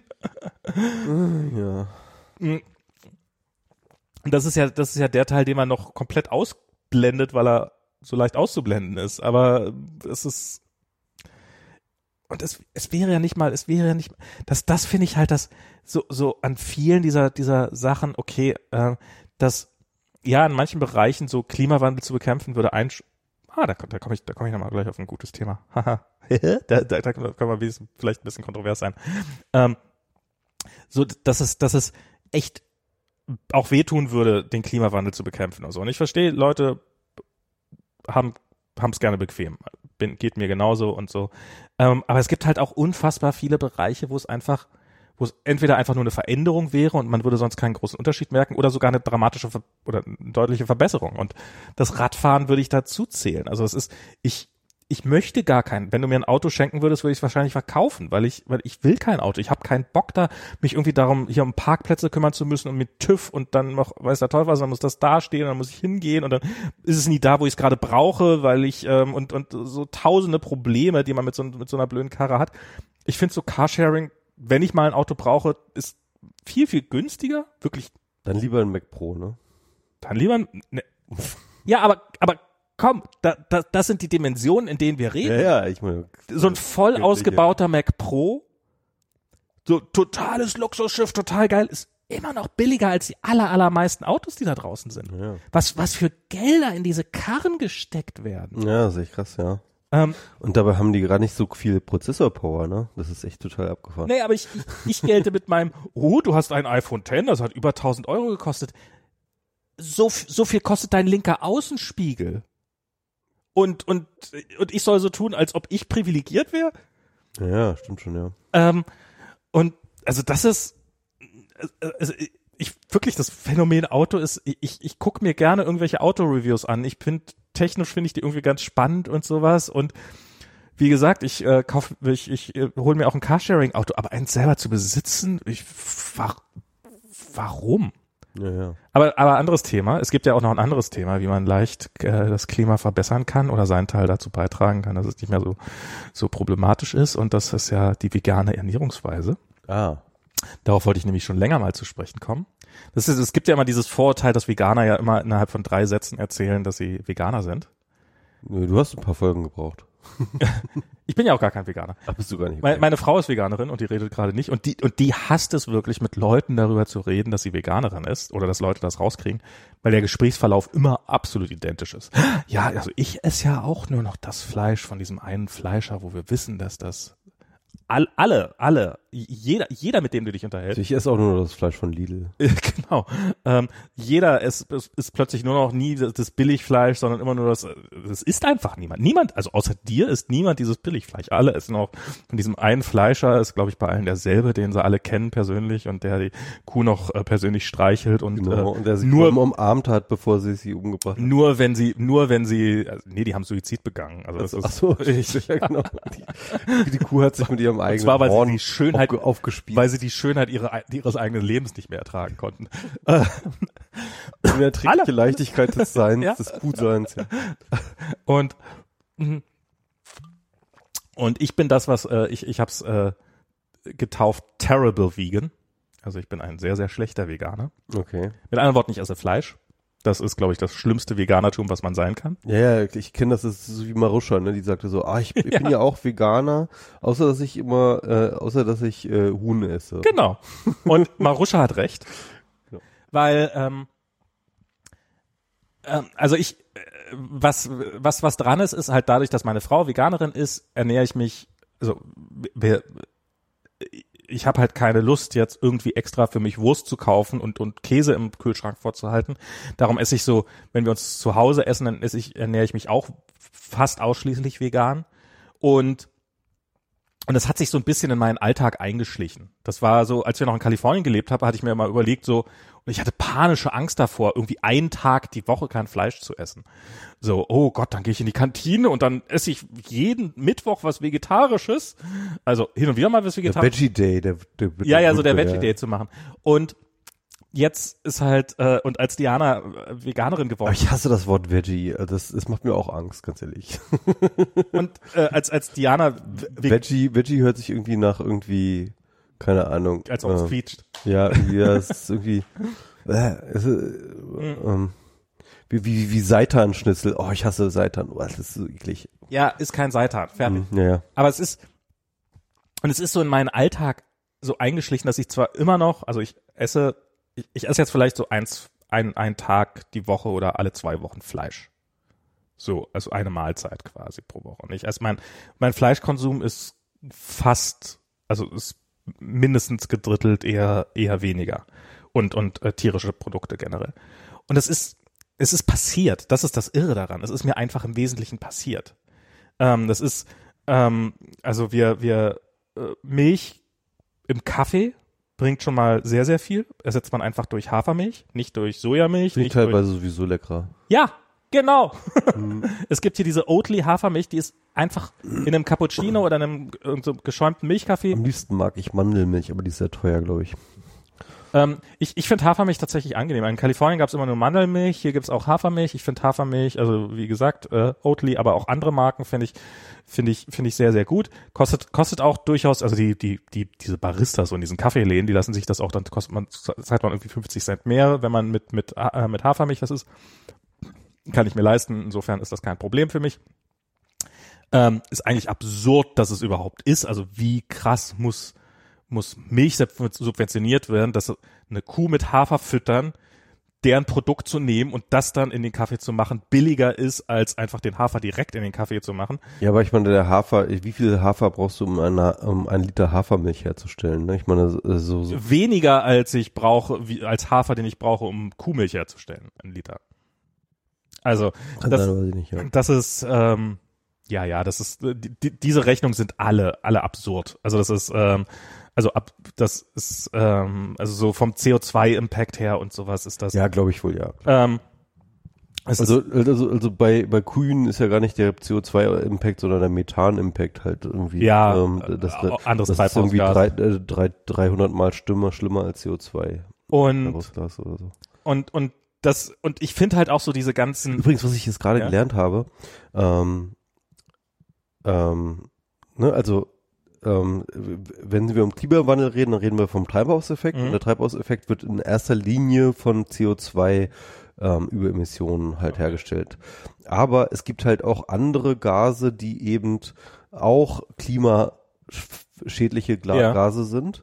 Und Methan ist eben eins derjenigen Gase, die zwar nicht in der Menge von ähm, äh, äh, von CO2 äh, emittiert werden, aber die halt irgendwie einen 300-fach krasseren Impact ja, krass, haben okay. als als als, Ja. als ähm, CO2 und ähm, ähm, das Krasse ist jetzt zum Beispiel, dass halt irgendwie wird halt von Kühe ähm, emittieren eine ganze Menge Methan, weswegen eben Kuhhaltung halt extrem ähm, klimaschädlich ist. Aber auch zum Beispiel die, die, die auftauenden äh, in den in den Permafrostböden, zum Beispiel in der Oh Gott, Tundra, ist ganz ganz viel Methan gebunden. Wir sind eh schon alle tot. Genau, und, äh, und das ist momentan gerade, da, da, da schlagen gerade gerade Klimaforscher gerade ganz doll ähm, Alarm, weil diese mit diese äh, Böden ähm, äh, tauen gerade in einer wahnsinnigen Geschwindigkeit auf und das ganze Methan wird freigesetzt und das ist halt richtig krass. Aber was ich jetzt gerade gelernt habe, ist, äh, dass die St- schlimmsten klimaschädlichen Gase, die es überhaupt gibt, mit irgendwie, irgendwie ähm, mehreren tausendfachem, mehreren tausendfachem Wirkungsgrad von CO2. Ja, die stecken in unseren fucking Kühlschränken und Klimaanlagen. Oh. Und ähm, einer der ganz, ganz wesentlichen Treiber des äh, Treibhauseffektes sind äh, äh, entweichende ähm, äh, Gase aus Kühlschränken und Klima Klimaanlagen. Krass. Und äh, das einer der ganz, ganz wesentlichen Punkte zur Bekämpfung des Klimawandels ähm, ist eine ähm, verantwortungsvolle Entsorgung von ähm, Kühlschränken und Klimaanlagen. Ernsthaft? Ja. Krass. Auch krass, ne? Ja. Also gut, aber ich wollte, ich habe dich über. Ja, krass.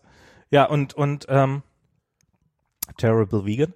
Und ich bin halt über, über den, den, über den lächerlichen Leichtigkeit, mit der mir das gefallen Ich habe irgendwann mit dem Rauchen aufgehört. Das war 10.000 Mal schwerer als so ein bisschen weniger, ähm, hä? Diana geht gerade ins Bett. Mm. Mach ich mal hier den Fernseher aus. Dieses ist, ähm, ähm, dieses terrible vegan, also es ist, es ist mir wirklich erstaunlich leicht gefallen und insofern würde ich die Hörer gerne mal ähm, anregen, vielleicht sie einfach mal mit dem Gedanken anzufärben, vielleicht das auch mal zu versuchen. Ähm, insbesondere, weil es, es gibt auch, es gibt so viele geile Food-Gadgets, so, das so, so Impossible Burger, kennst du den? Ja, ich, ich habe ihn immer noch nicht probiert. Ähm, aber ja. Den, ich habe gehört. ich hab nie den Impossible Burger 2 gegessen, der ist nämlich erst Anfang des Jahres vorgestellt worden, äh, mit Versionsnummern. Und der soll wohl wirklich, du hältst zwei Burger nebeneinander, ein, einen aus Fleisch, einen aus Impossible Meat und Ich habe bisher nur Gutes gehört, auf jeden Fall. nicht, sollen wohl nicht. Aber auch der, die, der erste, der, also der war so, ich habe den mehrfach gegessen. Ähm, das eine Mal war so, meh, meh, ähm, und das andere Mal, also es schmeckt nicht, schmeckt nicht wie Fleisch, nicht ganz so, aber es ist good enough für einen Burger. Und das Also ist ich halt, habe gerade an Burger ziemlich hohe Fleischansprüche, ähm, aber ja. ja, also ich fand's, also wir haben den öfters mal gegessen bei einem Laden, der heißt The Counter. In San Francisco oder? Ähm, gibt, das ist eine Kette. In den USA ist ja alles, was halbwegs gut ist, ist ja eine Kette. Gibt einen, falls ihr mal äh, beim bei Apple vorbeifahrt, im Inf Infinite Loop, ist in der Nähe, also quasi direkt nebenan in Laufweite, da ist nicht viel in Laufweite, ähm, ist eine Filiale von diesem The Counter, wo man sehr nett draußen sitzen kann. Aber sind die eigentlich noch da am in, Infinite Loop? Ja, hängen ja. die noch rum oder sind die jetzt schon alle emigriert in, Das den, ist- in das Raumschiff?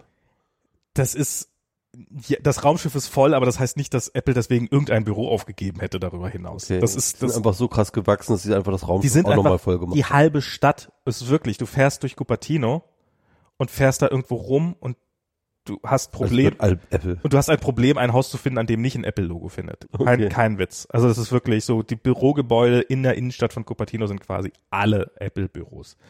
Und ich dachte ja auch, eine Zeit, Café Max ist so das auf Infinite Loop, das die Kantine quasi. Davon gibt's auch, ich weiß nicht, Dutzende ähm, Café Max, die heißen halt alle gleich aus Okay. Da waren wir ja auch, ne? äh, genau, da waren wir auch. Also wir waren halt im Original, aber das ist, äh, nee, die, die, die haben das, die haben das irgendwie mal die Gelegenheit genutzt, das mal vernünftig zu renovieren, das, den ganzen, das ganze äh, Ding, aber ansonsten existiert das noch. Und dann kriegt man auch die besseren T-Shirts. Also wenn, wenn ihr die, wenn ihr die Tour macht, dann ja, Apple Park definitiv angucken, ist sehr, sehr cool, muss man gesehen haben. Da kommt man aber nicht immer noch nicht rein, also da geht man nur in dieses, ähm, In dieses Visitor spezielle Center, Visitor genau. Center. Aber das, ja. das meinte ich. Also weiter drinne war Ja. ich auch nicht. Ähm, aber das finde ich, fand ich ganz cool, also einfach da gewesen Mhm. zu sein. Aber Infinite Loop will man sein, um die ganzen T-Shirts abzu, also um sich T-Shirts zu kaufen, weil die sind echt ganz, ganz cool und, ähm, und die coolen T-Shirts gibt's nur an Infinite Loop und am Apple Park gibt's nur scheiß T-Shirts.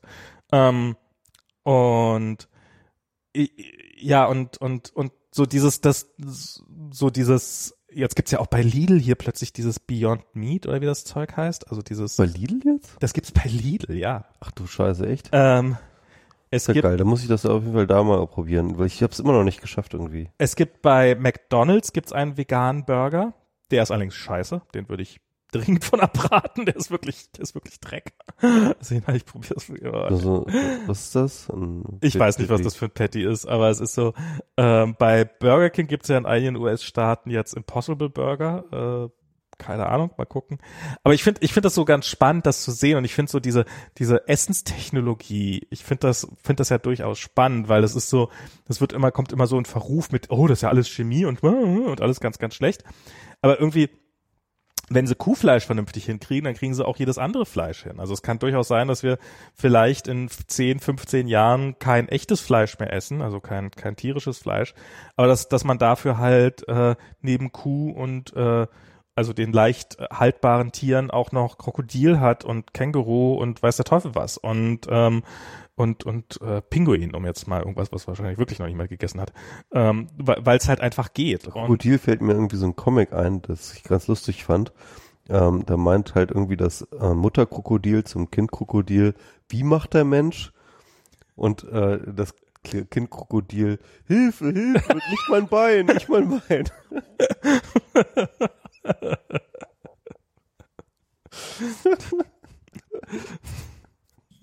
Okay, ja.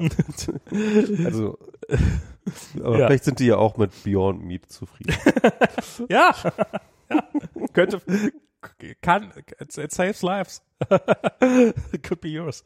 Ähm, aber das finde ich, äh, das finde ich äh, sehr, äh, finde ich äh, probiert's mal. Ist leichter als man denkt. Gerade in Berlin. In Berlin ist es wirklich leicht, sich vegan zu ernähren. Es gibt sehr, sehr gute vegane Restaurants. Es gibt äh, eine sehr, sehr große vegane Auswahl.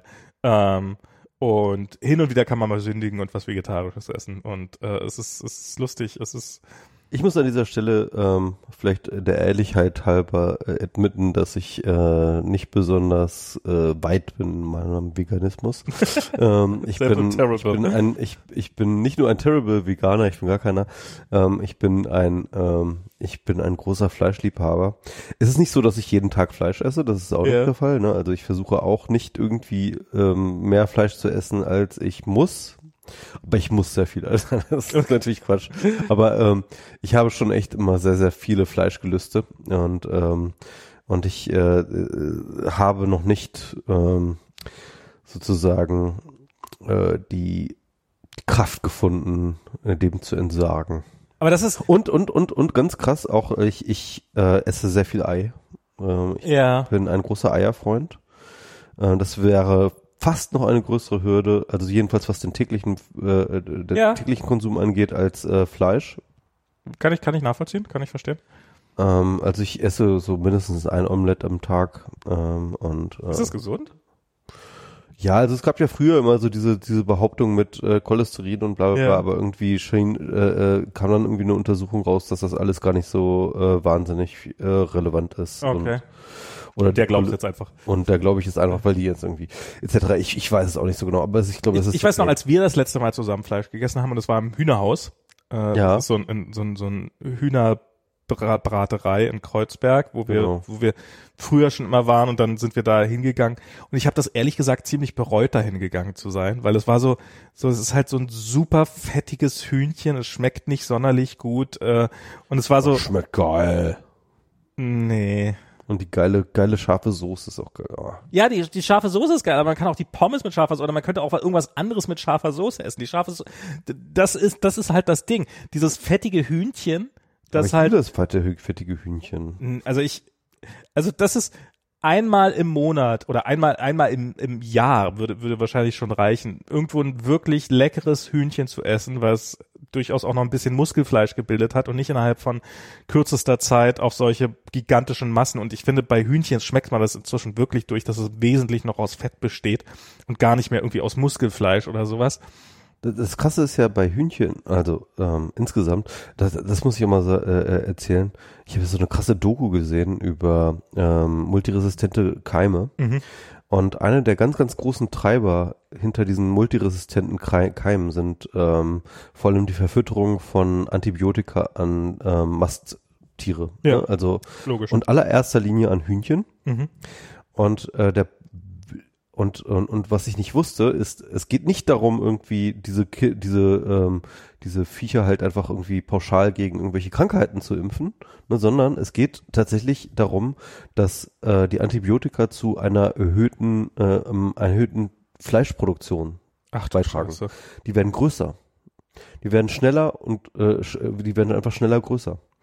Deswegen werden äh, die krassesten Antibiotika an ähm, äh, äh, und bei Hühnchen ist äh, der Effekt am krassesten. Ne? Deswegen wird äh, an denen immer alles. Äh, Kann man das nicht einfach verbieten? Kann man das nicht einfach wirklich ja, mal verbieten? ohne Scheiß. Also das müsste man wirklich ganz dringend verbieten, weil das ist halt wirklich mal ohne Scheiß. Das kann, das, das wird uns, da bin ich mir hundertprozentig sicher, das wird uns als Menschheit nochmal so richtig in den mit Anlauf in den Arsch, Arsch, äh, Arsch Nicht, treten. wenn wir vorher wegen Klimawandel ausgestorben sind.